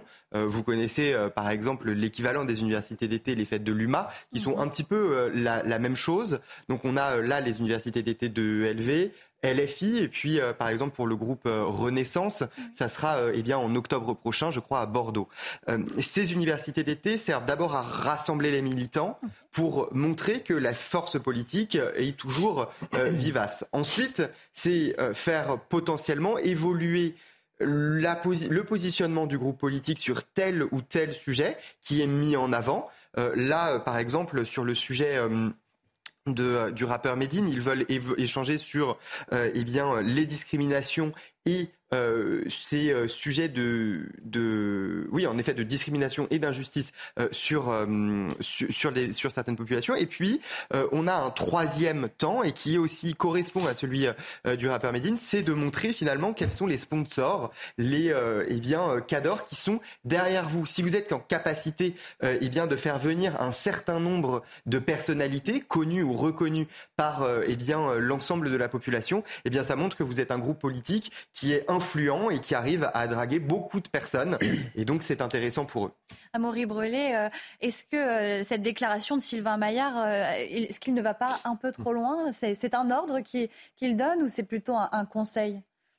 Je ne sais, je sais pas si c'est un ordre ou un conseil. En tout cas, sur le fond, il a évidemment totalement raison. Hmm. La présence de ce rappeur présenté comme sulfureux ou, contesté hmm. est, absolument scandaleuse. C'est un homme qui, qui est un compagnon de route de l'islamisme radical, qui a tenu des propos euh, antisémites et homophobes caractérisés. Et, euh, son invitation euh, par les écologistes à leurs universités d'été est la démonstration, j'allais dire, formidable de l'islamo-gauchisme et de sa réalité. Le, fait que Roland Lescure décline l'invitation, étonné ou au contraire, ça va avec sa personnalité, sa ligne de conduite au sein du gouvernement? Non, je pense que c'est. Il, a pris sa décision, à mon avis, en toute logique et, et, pour, à mon avis, euh, éviter d'en rajouter euh, dans la polémique. C'était une décision, à mon avis, euh, très sage. Zartoch Bakhtiari, on est sur des partis de gauche qui ont euh, qui n'ont pas le vent en poupe au niveau du, du gouvernement euh, entre euh, ces, ces, déclarations de Sylvain Maillard sur les universités d'été, Roland Lescure qui décline l'invitation. Est-ce que les universités d'été de la gauche sont, sont, menacées et vont être perturbées avec cette participation de Médine? Ah, Moi, je comprends pas vraiment pas comment Médine est devenue la nouvelle coqueluche d'Europe Écologie Les Verts, de la France Insoumise. Comme l'a dit très bien Monsieur juste en face, les universités d'été, c'est le moment où les partis travaillent sur leur euh, idéologie et en tout cas sur les sujets de fond. Qu'est-ce que vient faire un rappeur que, Non mais que vient faire euh, Médine surtout, qui disait, je le cite, Crucifions les laïcars, je le cite, comme à Golgotha, ou qui a un album qui s'appelle Djihad. Euh, enfin, c'est une nouvelle preuve pour moi de, la, de la perdition et de la dérive euh, d'une certaine gauche qui préfère en fait se constituer une certaine clientèle politique plutôt que de travailler les sujets de fond. Et, pour moi, c'est une dérive qui est extrêmement dangereuse, extrêmement dangereuse. Donc euh, voilà, moi je suis très inquiet. Euh, je, déplore que la gauche qui avait, en tout cas cette gauche-là, qui avait des idéaux, moi je me souviens de Jean-Luc Mélenchon qui était très laïcard, qui a complètement vrillé et qui est complètement passé euh, euh, dans, le côté obscur de, la force. Voilà, moi je, le déplore. Inquiétude également, puisque euh, ces universités d'été seront à quelques jours de cette manifestation, cet appel à manifester le, 23 septembre. Est-ce que ça peut faire monter cette, cette colère qu'il y a à gauche de Clément Tougeron? Alors, on remarque en réalité, oui, que la gauche euh, est euh, dans une forme d'ébullition depuis euh, plusieurs mois ou plusieurs années, je dirais, notamment parce que elle est galvanisée, comme vous le savez, comme par Jean-Luc Mélenchon, qui tient des propos parfois de plus en plus extrêmes pour séduire une forme d'électorat et donc qui eh bien, euh, pousse parfois euh, à beaucoup euh, de, de, virulence et beaucoup de. On se souvient par exemple notamment sur la mort de Naël, de, n'appeler à aucun appel au calme. Eh bien, la gauche justement cherche à parler à une certaine partie de la population, mais pas à l'ensemble de la population. L'invitation du rappeur Médine fait aussi partie d'une stratégie qui est, alors là, pour le coup, pas de Jean-Luc Mélenchon, même s'il est aussi invité euh, à LFI, mais dans un deuxième temps, d'abord à Europe Écologie Les Verts. Europe Écologie Les Verts voit en Médine, d'abord, d'après le député européen euh, Benoît Biteau, d'abord, euh, eh bien, une personne qui se bat contre le harcèlement, contre les discriminations, avant de parler de ces textes, d'après ce député européen. Hein. Ce n'est pas euh, mon, point. Et puis aussi, il sait qu'il a une forme euh, eh bien d'impact chez les jeunes, chez une partie de la jeunesse. Et comme il y a une volonté d'aller euh, hein, chercher ce réservoir de voix des jeunes qui majoritairement ne votent pas, eh bien, ça fait partie de leur volonté. En effet, là sur ce tweet reste P, puisque Rachel Kahn est rescapée, fille euh, d'une petite fille d'un rescapé de, la Shoah, elle-même juive, et donc euh, ce propos euh, antisémite sur lequel ensuite il s'est excusé face à la pression, eh bien, est assez révélateur de, de la tension qu'il y a autour de l'invitation de Médine à ces universités d'été. Georges Parastatis. Ce qui m'inquiète et me surprend, c'est que c'est l'extrême droite qui essaie de faire croire qu'elle monte au créneau contre l'antisémitisme. En France, on est en pleine névrose, on n'a plus aucun repère politique. Je c'est quand même assez singulier. Moi, extrême droite, je monte au créneau contre l'antisémitisme et c'est la gauche qui accepte euh, les gens qui ont tenu des propos antisémites. C'est étrange. Ça vous étonne, oui? Oui, ça m'étonne et ça m'inquiète parce que je ne fais pas confiance à l'extrême droite pour défendre. Euh, mais est-ce qu'on pour monter contre l'antisémitisme Est-ce normal d'accueillir un rappeur non, qui, pas tient des propos Moi, de je ce ne genre? le ferai pas. Je ne pour le rassembler en plus. Je pense que c'est pas normal. Je pense que c'est pas normal. Malheureusement, je ne suis pas le responsable de la France insoumise et de l'Europe écologie les Verts. La réalité des violences antisémites en France, physiques, parce que ce sont les, sont les plus nuisibles et les plus dangereuses, euh, elles ne sont pas le fait de l'extrême droite. Je ne dis pas, qu'il n'y a, plus, je ne dis pas qu'il n'y a plus d'extrême droite antisémite en France. Il en reste un résidu, évidemment. Je, si j'avais été le responsable de ces faits, je ne l'inviterais pas. Maintenant, que l'extrême droite fasse croire que euh, la Vierge qu'elle monte au créneau en disant nous allons combattre l'antisémitisme. Permettez-moi de Mais tout le monde, même la République en marche, tout le créneau. Tout le monde. Non, mais d'accord, la République en marche, ok. Mais je parle de, de l'extrême droite. Oui, mais je pense que tout le monde. Je ne, je ne leur fais pas confiance pour cela. C'est mon sentiment. C'est ce que tout le monde monte au créneau? Ah, Tout le monde monte au créneau, sauf les organisateurs qui sont à l'origine justement de, ce, de, de cette prise d'initiative et de, cette, euh, enfin, de, de, la volonté de, de, de, faire infuser euh, les On idées devrait les interdire, ces universités d'été, peut-être demander une autre organisation, une autre programmation non, non, mais chacun est libre d'organiser euh, les universités d'été telles qu'il pense être pertinent. Maintenant, effectivement, ça montre, ça montre ce que c'est que euh, ces universités d'été euh, de, la NUPES, d'Europe Écologie Les Verts ou de la France Insoumise. Donc après, libre à chacun de, de continuer à leur faire confiance, de continuer à voter pour eux ou pas. voilà, mais ça, ce sont les Français qui décideront. À droite, qu'est-ce qui est organisé pendant l'été? Oh, Il y a différentes. Il y a, notamment les, la rentrée politique à, Nice du, Parti des Républicains fin, fin août. Justement, c'est sur la Riviera. Tout ce qui est droite, c'est sur la Riviera. Hein. C'est dans les plaines. on se souvient de l'université de l'UMP sur la Riviera. Ah, il y avait Marseille. Chaussures bateau. Euh, bon. Justement, monsieur le maire, on va rester avec vous puisque le stationnement à Neuilly-sur-Marne, il est gratuit ou il est payant Gratuit Non, il est gratuit. Eh ben, c'est pas le cas dans, de toutes les villes. En juin dernier, d'après euh, euh, une enquête euh, IFOP, alors attendez, non, je, me, je, me, trompe dans, dans, mes fiches, cette information voilà, qui va faire grincer des dents les automobilistes. Depuis deux ans, le business du stationnement payant est une mine d'or pour les municipalités pas Neuilly-sur-Marne. Paris est même la championne de ce business avec près de 159 millions d'euros de recettes en 2022. Reportage Peremco, Antoine Durand et Sarah Varny. En ville, difficile de stationner son véhicule sans passer par la case au rodateur. Et les automobilistes l'ont bien remarqué, la facture est de plus en plus salée. Ah oui, c'est cher. Bien sûr que c'est cher. Après, ils font ça euh, pour qu'on reste le moins longtemps possible garé et qu'on vienne le moins possible euh, en voiture. On peut plus stationner euh, librement euh, où on veut, quoi, en fait. Quand on passe à l'eurodateur, quoi, il faut mettre la carte bancaire. Et puis c'est des 8, et des 9, et des 10, et des 12 euros. À Valenciennes, tout est payant aussi. C'est énorme, vraiment énorme. Et euh, c'est catastrophique. Là, le maire a tout, a tout augmenté. Il n'y a même plus de place devant les appartements. On paye, on paye, on paye, on paye tout le temps payé. Les municipalités réalisent des recettes importantes, notamment avec l'extension des zones payantes, ainsi que la hausse des tarifs horaires et des forfaits de post-stationnement, comptés en moyenne 27 euros jusqu'à 75 euros dans certaines communes, mais surtout avec le déploiement des scan-cars, ces voitures qui contrôlent automatiquement tous les véhicules garés et verbalisent ceux qui auraient oublié de passer par le rodateur. Des recettes qui retombent directement dans les caisses des communes et qui s'envolent. De 157 millions d'euros en 2018, les recettes atteignent plus de 340 millions d'euros en 2022. Un business bien juteux, Paris en est même la championne avec près de 159 millions d'euros de recettes en 2022, suivi très loin derrière par Lyon qui cumule plus de 7 millions d'euros de recettes, puis de Marseille avec plus de 6 millions d'euros. Pour l'heure, seules 40 villes ont déjà recours au scan-car, un procédé redoutable qui se développe de plus en plus en France et permettrait d'atteindre en 2023 le milliard d'euros de recettes. monsieur le maire, à Neuilly-sur-Marne, euh, le stationnement euh, est, gratuit. Pourquoi cette décision alors que d'autres élus prennent une décision inverse. Justement, dans, ma ville, à Neuilly-sur-Marne, le stationnement est gratuit. de droite, alors. Hein. Il y, a, il y a juste des zones bleues euh, proches du centre-ville et des, commerces pour que la circulation, en tout cas le stationnement, ne soit pas trop long. Euh, en fait, moi, je considère que euh, la majeure partie des, habitants de ma ville ont une voiture hmm. par nécessité et pas pour leur plaisir.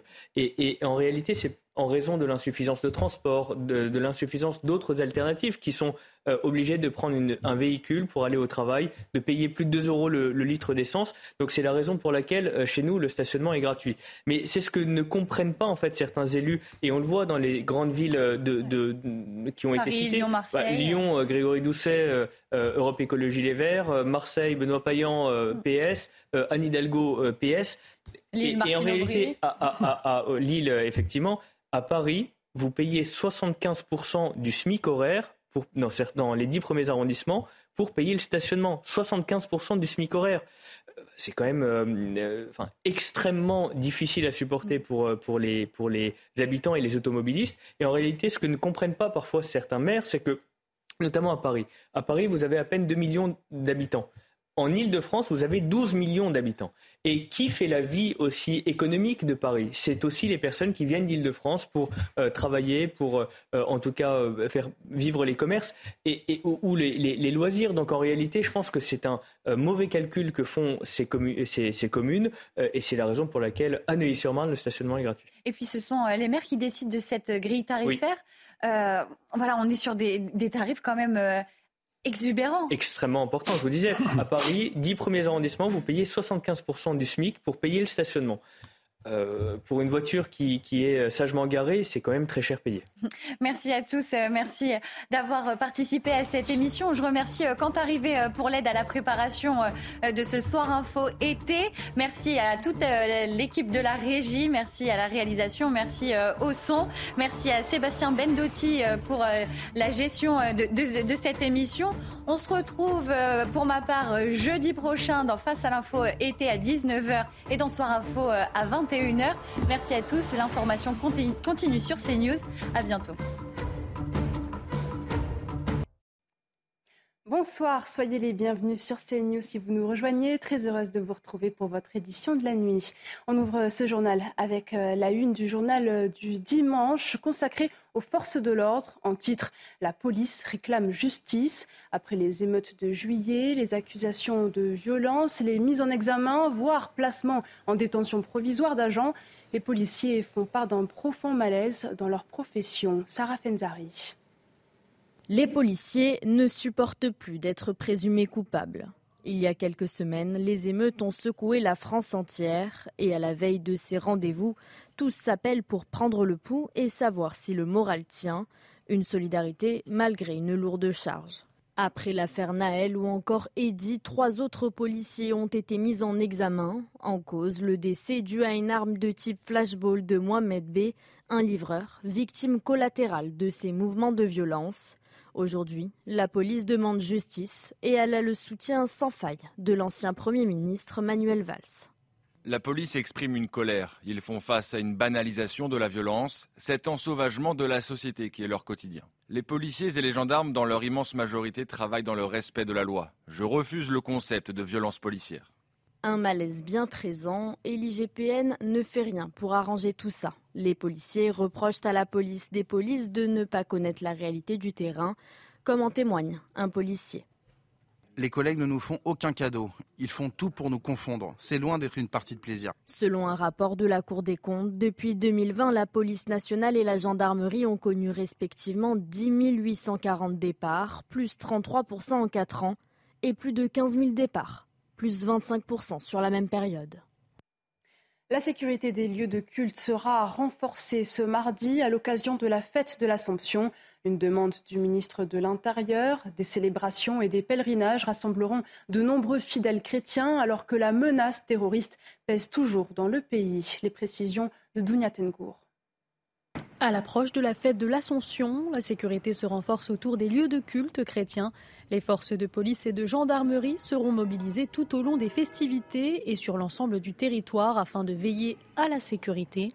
Pendant les offices euh, dans euh, ces lieux de culte, la sécurisation va être encore plus renforcée. Soit les effectifs seront en mouvement, soit, euh, comme sur Notre-Dame, ils seront en point fixe pour que notamment vous pouviez prévenir d'une attaque terroriste et en même temps vous pouvez enlever le sentiment d'insécurité. Rassemblements, pèlerinage ou encore office feront l'objet d'un dispositif de surveillance renforcé, notamment en raison de la persistance d'un niveau élevé de la menace terroriste. La France est toujours sous la menace terroriste, donc euh, on sait qu'on a des directives pour euh, continuer à, sécuriser les lieux et sur aujourd'hui le, ministre de l'Intérieur nous demande de, bien sûr rester vigilant et de ne pas oublier notre euh, mission première, euh, celle de protéger et notamment protéger les lieux de culte. Pour une protection accrue le 15 août, le dispositif prévoit également une mobilisation des forces sentinelles.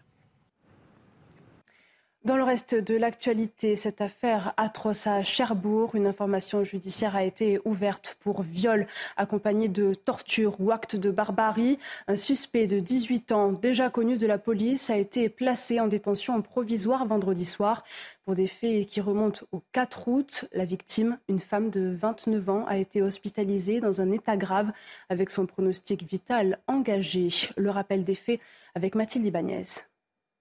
C'est une agression barbare, d'une rare violence. Les faits se sont passés la semaine dernière vers 8 heures du matin dans l'appartement d'une jeune femme âgée de 29 ans à Cherbourg-en-Cotentin, dans la Manche. Un homme s'est introduit chez elle, l'a frappée à de multiples reprises avant de la violer plusieurs fois, notamment avec un manche à balai provoquant de lourdes et nombreuses lésions internes. La femme a pu contacter les secours juste après l'agression. Elle aurait dit aux enquêteurs avoir déjà déjà croisé le chemin de son agresseur, mais de ne pas le connaître personnellement. Le suspect, lui, a été identifié grâce à une empreinte euh, digitale retrouvée sur la porte du domicile de cette femme. Son téléphone prouve aussi qu'il était sur place au moment des faits. Il s'agirait d'un homme, Oumar N, âgé de 18 ans, de nationalité française, déjà connu des services de police. Il a été placé en garde à vue où il a fini par reconnaître les faits. Une expertise psychologique va être réalisé dans le cadre euh, d'une commission euh, rogatoire. Il encourt en tout cas la réclusion criminelle à perpétuité. La victime, elle, souffre d'une perforation de plusieurs organes ainsi que de fractures aux côtes. Elle a été placée dans un coma artificiel. Son pronostic vital est toujours engagé.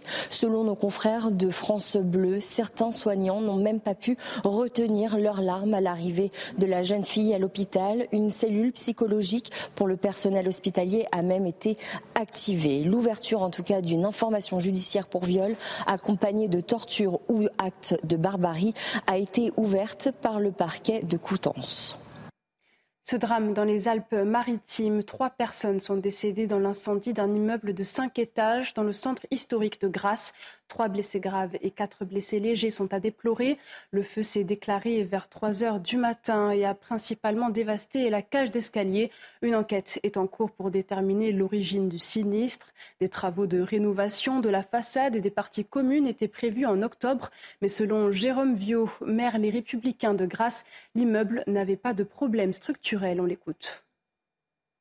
Euh, il n'y avait pas de problème de bâti ou pas de problème structurel. A priori, l'ingénieur euh, euh, béton qui est passé, ingénieur structure qui est passé dans, tôt dans la, matinée euh, évoque le fait qu'après l'incendie, il n'y a pas de, problème structurel sur le bâti. La totalité des choses sont détruites, à la fois euh, des parties communes, à la fois des évacuations, à la fois des alimentations électriques et des appartements. Mais le, sujet structurel du bâtiment lui-même n'est pas, pas affaibli euh, selon les premières constatations de ce matin. L'émotion perdure à Winsenheim et dans ses alentours depuis le terrible incendie qui a fait 11 morts mercredi. À Amnéville, en Moselle, une messe en hommage à quatre victimes s'est tenue aujourd'hui. Jérôme, Fatima, Laure et Marcel étaient membres de l'association de parents d'enfants inadaptés. L'un d'entre eux résidait à l'Institut médico-éducatif de Pierre-Villiers, les trois autres dans un foyer à Amnéville. Éric Munier, maire de la commune, a exprimé son soutien aux familles des victimes. Ah, ce foyer Gauthier dans lequel il réside est situé dans la rue principale d'Amnéville. Ça veut dire qu'on les voyait tous les jours, qu'on les connaissait, qu'ils étaient intégrés dans la population, qu'ils vivaient avec nous, qu'ils faisaient partie de tous ceux avec lesquels on partageait les moments de la vie municipale. Et ils ont tellement brusquement disparu que ça crée un vide et ça crée un effroi. Et, je pense que les familles avaient aussi besoin de cette marque de, soutien de la commune et de tous les habitants. Suite au naufrage dans la Manche qui a fait au moins six morts hier, le parquet de Paris s'est saisi de l'enquête ouverte pour homicide et blessures involontaires, mais aussi aide au séjour irrégulier et association de malfaiteurs. 59 personnes ont pu être secourues à l'issue de ce naufrage, mais au total, cette semaine, une quarantaine de migrants ont été portés disparus. Lors de la prière hebdomadaire de l'Angélus, le pape François a prié pour ses victimes. Avec douleur et honte, nous devons dire que depuis le début de l'année, près de 2000 hommes, femmes et enfants sont déjà morts en Méditerranée en essayant d'atteindre l'Europe. C'est une plaie ouverte pour l'humanité. Dans le reste de l'actualité, les PV rapportent gros. Depuis deux ans, le business du stationnement payant est en pleine expansion en France. Hausse de tarifs faramineuse, zone payante de plus en plus répandue. La ville de Paris est même championne en la matière. Reportage de Pierre Emco, Antoine Durand et Sarah Varny. En ville, difficile de stationner son véhicule sans passer par la case rodateur. Et les automobilistes l'ont bien remarqué, la facture est de plus en plus salée. Ah oui, c'est cher. Bien sûr que c'est cher. Après, ils font ça euh, pour qu'on reste le moins longtemps possible garé et qu'on vienne le moins possible euh, en voiture. On peut plus stationner euh, librement où on veut, quoi, en fait. Quand on passe à l'eurodateur, quoi, il faut mettre la carte bancaire. Et puis c'est des 8, et des 9, et des 10, et des 12 euros. À Valenciennes, tout est payant aussi. C'est énorme, vraiment énorme. Et c'est catastrophique. Là, le maire a tout, a tout augmenté. Il n'y a même plus de place devant les appartements. On paye, on paye, on paye, on paye tout le temps payé. Les municipalités réalisent des recettes importantes, notamment avec l'extension des zones payantes, ainsi que la hausse des tarifs horaires et des forfaits de post-stationnement, comptés en moyenne 27 euros jusqu'à 75 euros dans certaines communes, mais surtout avec le déploiement des scan cars, ces voitures qui contrôlent automatiquement tous les véhicules garés et verbalisent ceux qui auraient oublié de passer par le rodateur. Des recettes qui retombent directement dans les caisses des communes et qui s'envolent. De 157 millions d'euros en 2018, les recettes atteignent plus de 340 millions d'euros en 2022. Un business bien juteux, Paris en est même la championne avec près de 159 millions d'euros de recettes en 2022, suivi très loin derrière par Lyon qui cumule plus de 7 millions d'euros de recettes, puis de Marseille avec plus de 6 millions d'euros. Pour l'heure, seules 40 villes ont déjà recours au scan-car, un procédé redoutable qui se développe de plus en plus en France et permettrait d'atteindre en 2023 le milliard d'euros de recettes. Direction les Deux-Sèvres à présent, à Saint-Aubin-du-Plain, la mairie a lancé le pari d'une épicerie municipale pour tenter de sauver le dernier magasin du village. Une quarantaine de personnes y passent quotidiennement. Une solution peu commune qui permet de lutter contre la disparition des commerces en milieu rural. Tancred Guillotel. Bonjour madame. Bonjour. J'ai mis dans la boîte ou je vous les donne Vous pouvez me les donner. Je vous remercie. Merci. Allez, bonne journée. Un bureau de poste, mais aussi un dépôt de pain ou une bibliothèque. L'épicerie du village de Saint-Aubin-du-Plain est multiservice. Depuis que la mairie l'a repris en 2021, ce lieu de vie convivial est devenu indispensable aux habitants. S'il n'y avait plus ça, ben, il y aurait vraiment un manque. Hein. Parce que moi, je lis beaucoup, déjà rien que pour ça. Et puis le pain, et puis bah, après, tout ce qui. les besoins qu'on peut avoir journellement. Quoi. Mais reprendre le commerce n'a pas été de tout repos. La mairie a dû fermer le tabac et la Française des Jeux. Leur réglementation était difficilement compatible avec un repreneur public. La maire déplore un manque à gagner et demande une évolution de la législation. Pourquoi ne pas assouplir les règles pour faciliter, lorsqu'on est sur les derniers commerces, faire en sorte que les dispositifs soient accessibles, simples et euh, qu'on puisse pouvoir euh, être accompagné, mais de manière simple? La reprise de ces magasins constitue un enjeu important. Presque 60% des communes rurales n'ont plus aucun commerce de proximité. Et puis en football, Neymar et le PSG sont sur le point de mettre fin à six ans d'aventure commune, couronnée de succès, mais aussi d'échecs et de blessures. Le Brésilien aura marqué la Ligue 1 en ayant été le transfert le plus cher de l'histoire. Retour sur son parcours parisien avec Tom Parago. Une histoire inachevée, pleine de frustration et de rendez-vous manqués. Entre Neymar et le PSG, un chapitre de six ans entre amour et déception. Août 2017, le Brésilien arrive à Paris en provenance de Barcelone pour 222 millions d'euros, le plus gros transfert de l'histoire du football.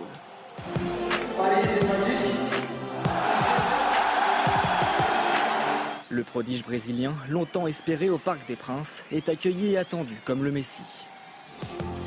Neymar est le meilleur joueur du monde. Nous supporters toujours rêvé de Neymar. Il est là aujourd'hui avec nous. Ses débuts sous le maillot parisien sont tonitruants. 4 buts et 4 passes décisives lors de ses 4 premiers matchs. Mais l'aventure de Neymar au PSG, c'est avant tout celle d'un artiste au pied d'argile. Le Brésilien se blesse au pire moment, comme souvent. Il manque l'élimination face au Real, puis face à Manchester United l'année suivante. En 6 ans, le numéro 10 parisien n'atteindra qu'à deux reprises la barre des 30 matchs joués sur une saison. Au total, 110 matchs officiels manqués, soit 45% des matchs du PSG depuis sa signature. En 2019, les de la Célessao demandent son transfert et souhaitent retourner à Barcelone. Une première fracture entre le joueur et le club et ses supporters. Les relations du joueur avec sa direction, ses envies de départ répétées et ses contacts de plus en plus froids avec Kylian Mbappé finissent par prendre le dessus sur ses performances sportives. L'histoire d'amour avec les supporters parisiens est consommée et l'arrivée de son ami Lionel Messi n'y change rien. Le Brésilien ne pèse plus autant qu'avant et laisse Mbappé trop seul pour lutter en Coupe d'Europe. Malgré 118 buts, 78 passes décisives et 14 trophées sous le maillot parisien, le Brésilien laisse une empreinte mitigée dans l'histoire du PSG. Le paradoxe d'un joueur au talent immense, aux statistiques impressionnantes, mais qui n'aura jamais vraiment répondu aux attentes placées en lui. C'est la fin de ce journal. On se retrouve à minuit pour un point complet sur l'information. Mais d'abord, place à la chronique Face à l'info de Paul Sugy qui revient sur une suggestion de l'éditorialiste Jean-Michel Apathy. Faut-il réécrire la Marseillaise ou changer d'hymne national? Regardez. Faut-il réécrire la Marseillaise ou changer tout simplement d'hymne national? C'est ce que suggère l'éditorialiste Jean-Michel Apathy, sans doute en manque de polémique estivale. Et ce n'est pas la première fois que le journaliste fait parler de lui pour ses idées euh, iconoclastes. Paul, euh, qu'avez-vous à nous dire sur ce sujet? Oui, il est maintenant habituel de terminer cette émission de Face à l'info en chanson. En chanson, c'est euh, ma petite touche de l'été, voilà. Manifestement, Jean-Michel Apathy est plutôt euh, couche-tard que lève-tôt, parce que s'il a entendu la Marseillaise hier, c'était en regardant France-Écosse au rugby et non pas euh, France-Australie au football féminin, mais enfin, peu importe. donc, ce chant de la Marseillaise lui a manifestement déplu. C'est pas la première fois que Jean-Michel Apathy est heurté par des symboles nationaux qui nous paraissent pourtant incarner l'idée même que l'on se fait de la France partout dans le monde. Souvenez-vous, la première fois, c'était le château de Versailles qu'il avait voulu raser parce que ça lui rappelait non seulement l'imaginaire monarchique et que en plus de ça, ça associait, comble de l'horreur, la politique à l'image de Louis XIV. Euh, C'était pas un simple tweet malheureux. Il avait d'ailleurs réitéré ses propos chaque fois qu'on lui avait redemandé s'il était vraiment sûr de vouloir euh, raser euh, le château de Versailles. La seule chose dont on peut se réjouir, c'est qu'il n'a manifestement pas obtenu son permis de, de, conduire un bulldozer. Mais enfin, peu importe, Jean-Michel Apathy n'a pas froid aux yeux lorsqu'il s'agit de s'en prendre à des symboles. Qu'est-ce qu'il y avait de plus grand, de plus immense que le château de Versailles à déconstruire Eh bien, Jacques Brel. Bon, je ne sais pas si tout le monde sera d'accord avec cette analyse. enfin, en tous les cas, il a voulu s'en prendre après donc le château de Versailles, qui manifestement a aujourd'hui toujours réussi à résister à ses assauts. Il a voulu s'en prendre à Jacques Brel. Bon, autre icône, autre symbole national. D'ailleurs, peut-être qu'on pourra remplacer la Marseillaise par une chanson de Jacques Brel ou par les lacs du Connemara. Ou Juliette plaisir d'embêter Juliette Armanet. Mais enfin bon, il a donc reproché à Jacques Brel euh, d'avoir chanté, vous savez, cette chanson sur les bourgeois, dont le refrain bien connu euh, dit que les bourgeois, c'est comme des cochons. Je vous ferai pas l'insulte de le chanter en plateau. J'espère qu'il fera beau demain. Euh, les bourgeois, donc, c'est comme des cochons. Plus ça devient mieux, plus ça devient bête. Alors, Jean-Michel Apathy, qui se fait un peu vieux, je ne ferai pas la fin de ma phrase, eh bien, avait estimé que cette chanson était en réalité un refrain antisémite. Pourquoi? Eh bien, parce que quelques malotrus avaient eu le malheur de pousser cette chansonnette, cette fois-ci en visant Émile Zola en pleine affaire Dreyfus, et après euh, que ce dernier ait pris la défense donc du capitaine Dreyfus dans la presse. Ce que Jean-Michel Apathy a oublié un petit peu de préciser, c'est qu'en réalité, déjà au moment de l'affaire Zola, c'était une chansonnette populaire que l'on réécrivait un petit peu en fonction des circonstances. Ça venait certainement euh, d'une chanson en argot que les soldats chantaient euh, lors des temps de récréation qu'ils prenaient entre eux, si vous voulez. Ça sortait du, du, jargon militaire. Euh, la chanson initiale, c'était un soldat, c'est comme son pompon. Bon. et puis donc ça a été repris dans les chansons populaires. au moment de l'affaire Dreyfus, on a visé donc Zola par cette chansonnette, mais on a aussi visé des anti-Dreyfusards. Donc si vous voulez, chacun des deux camps reprenait la chanson pour accuser l'autre d'être bête comme un cochon. et puis plusieurs autres grands euh, hommes politiques en ont fait les frais. Clémenceau a eu droit à euh, son petit refrain aussi sur plus ça devient vieux et plus ça devient bête. Bref, il n'y avait pas lieu donc de faire de cette chanson de Jacques Brel un refrain antisémite, mais enfin peu importe. Euh, Jean-Michel Apathy, manifestement très mal renseigné pardon aussi sur la pseudo-amitié qui existait à un moment entre Paul Touvier et Jacques Brel. en réalité, c'était plutôt une affaire de manipulation dans laquelle Jacques Brel ne savait pas exactement à qui il avait affaire. Mais bon, a, réussi, si vous voulez, à faire le grand procès de Jacques Brel avec ça. Ce qu'il faut retenir là-dessus, c'est que Jean-Michel Apathy se précipite avec euh, une voracité qui force l'admiration sur toutes les polémiques euh, qu'il peut pour essayer de tout déconstruire. Euh, si vous voulez, si la déconstruction de tous les mythes et les symboles politiques en France était un chantier, il en serait l'architecte en chef. Heureusement, ça ne fait pas beaucoup plus qu'un qu'un tweet et il est rarement suivi dans ces entreprises périlleuses. Mais sur le fond, ce que dénonce Jean-Michel Apathy, ce sont les accents guerriers de la Marseillaise. C'est vrai que c'est un hymne national qui fait particulièrement référence au combat et à l'ennemi, à la guerre. Bah oui, effectivement, la Marseillaise, c'est un chant guerrier. C'est un chant qui a été composé par Rouget de Lille, on le sait, au moment où euh, la Convention déclare la guerre donc à la Prusse. La Prusse étant ici, euh, enfin, l'Empire germanique à l'époque, euh, perçu comme une force contre-révolutionnaire. Ce n'est donc pas seulement à l'ennemi ou à l'étranger que l'on s'en prend à travers les paroles de la Marseillaise. C'est au fond à toutes les forces qui viendraient empêcher le projet de la, de la révolution précise parce que, vous savez, euh, dans les paroles guerrières de la Marseillaise, il n'y a pas que celle citée par euh, Jean-Michel Apathy euh, sur l'ennemi hein, qui est citée. Il y a aussi celle, vous savez, la phrase sur le sang impur, qu'un mm. sang impur abreuve nos sillons. Beaucoup ont critiqué cette phrase en disant qu'il s'agit au fond d'un couplet xénophobe, puisque l'étranger, celui qui est de l'autre côté de la frontière, son sang serait nécessairement impur. C'est un débat sur lequel je ne pourrais pas revenir en détail, parce que ça fait deux siècles qu'on l'a à peu près à chaque moment de notre histoire politique. Euh, beaucoup d'historiens pensent l'avoir tranché en expliquant que le sang impur, par opposition au sang pur qui serait le sang des nobles, serait en réalité le sang des révolutionnaires eux-mêmes. C'est une hypothèse qui est notamment proposée aujourd'hui par l'historien Dimitri Casali. Et donc le sang impur, c'est une façon qu'ont les révolutionnaires français qui partent combattre au front de désigner leur propre sang. Et donc dans cet élan guerrier qui les pousse donc à faire la guerre au nom, encore une fois, de la révolution, c'est-à-dire au nom d'un objectif politique qui dépasse de loin la simple détestation de l'ennemi ou la simple volonté de défendre la patrie en danger. Et donc, euh, ils s'encouragent à verser leur propre sang. Je ne sais pas si cette hypothèse est juste, elle a été très largement critiquée, mais elle permet de relativiser un petit peu les choses. En tous les cas, c'est certain, oui, euh, la Marseillaise est un chant guerrier, un chant militaire, et ça n'a pas manqué de faire réagir bien avant Jean-Michel Apathy. Oui, parce que c'est euh, un vieux débat sur l'hymne national. La Marseillaise a, fait couler beaucoup de polémiques, beaucoup d'encre dans la presse. Bah oui, Jean-Michel Apathy aurait peut-être été un petit peu moins enclin à porter de nouveau ce débat dans les médias euh, s'il savait que la dernière en date qu'il a fait avant lui, bah, c'était Christine Boutin hein, qui avait proposé d'inverser simplement l'ordre des couplets pour que le premier qu'on chante dans la Marseillaise, donc celui en fait qu'on chante généralement tout seul, parce qu'il est rare qu'on chante tous les, couplets de la Marseillaise hein, lors d'un stade, lors d'un match de foot par exemple au stade, eh bien qu'on inverse l'ordre pour en retenir un, un peu moins guerrier. Vous savez, dans les couplets mm. qui suivent, on parle plus de la carrière militaire, de l'honneur, de la transmission, et on est un peu moins sur le, combat sanglant. Bon, peu importe. En tous les cas, avant même euh, Christine Boutin, ce sont d'autres forces, euh, cette fois-ci émanant directement du clergé, qui ont proposé à peu près au, nom des mêmes raisons, hein, de prendre un autre chant qui soit un peu plus pacifiste que la Marseillaise, notamment cette initiative qui avait été soutenue euh, par l'abbé Pierre à la fin du XXe siècle. et puis avant ça, un certain nombre d'écrivains, d'intellectuels, de poètes même avaient suggéré que l'on remplace la Marseillaise par autre chose.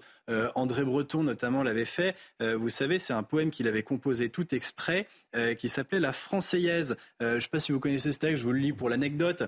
donc là, c'était vraiment, c'était remplacé, si vous voulez, la Marseillaise guerrière par une Marseillaise de bisounours. ça faisait donc Allons enfants de la patrie, le jour d'y croire est arrivé, de notre grande Europe amie, l'étendard rassemblant, comme c'est mignon, l'étendard rassemblant est levé dans les villes et les campagnes, unis dans leur diversité. On se croirait presque face à un slogan de l'Union européenne.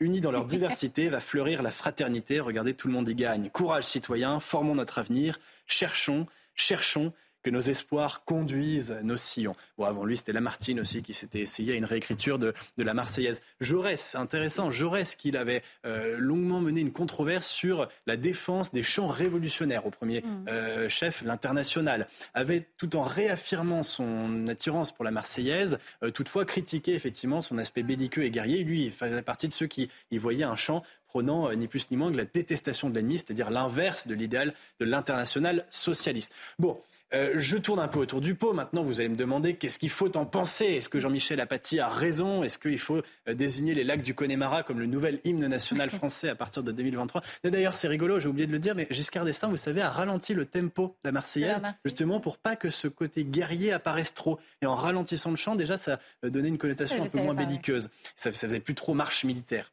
Bon, il y a plusieurs choses. D'abord, je crois que si la Marseillaise a résisté à tous ces assauts, y compris des plus grands poètes et des gens qui avaient autrement plus de talent que Jean-Michel Apathy, c'est parce que d'abord son air est extrêmement entraînant. Il y a des chercheurs, des musicologues qui ont montré que parmi quasiment tous les hymnes nationaux du monde, la Marseillaise est l'un de ceux que l'on a le plus envie de chanter. Et ça commence dès les quatre, premiers, euh, les quatre premières notes de musique. Tout de suite, il y a de l'allant. C'est peut-être d'ailleurs le côté militaire, le côté justement marche engageante qui participe à ce succès populaire. Bref, donc la Marseillaise doit son triomphe aussi euh, à sa musicalité, pas simplement à ses paroles guerrières, même si évidemment de tout temps, quelle que soit la cause politique ou même quel que soit le match qu'on a eu à conduire, eh bien euh, ce côté militaire redonne un entrain. Raison pour laquelle en 1914, et là j'en arrive à des choses beaucoup plus sérieuses, spontanément les poilus chantent la Marseillaise quand ils, euh, quand ils montent dans les trains au moment de la, de la mobilisation pour aller faire la guerre, eh bien c'est le premier chant qui leur vient aux lèvres. Alors certes, on peut espérer qu'on n'ait plus jamais demain à faire la guerre dans les mêmes conditions.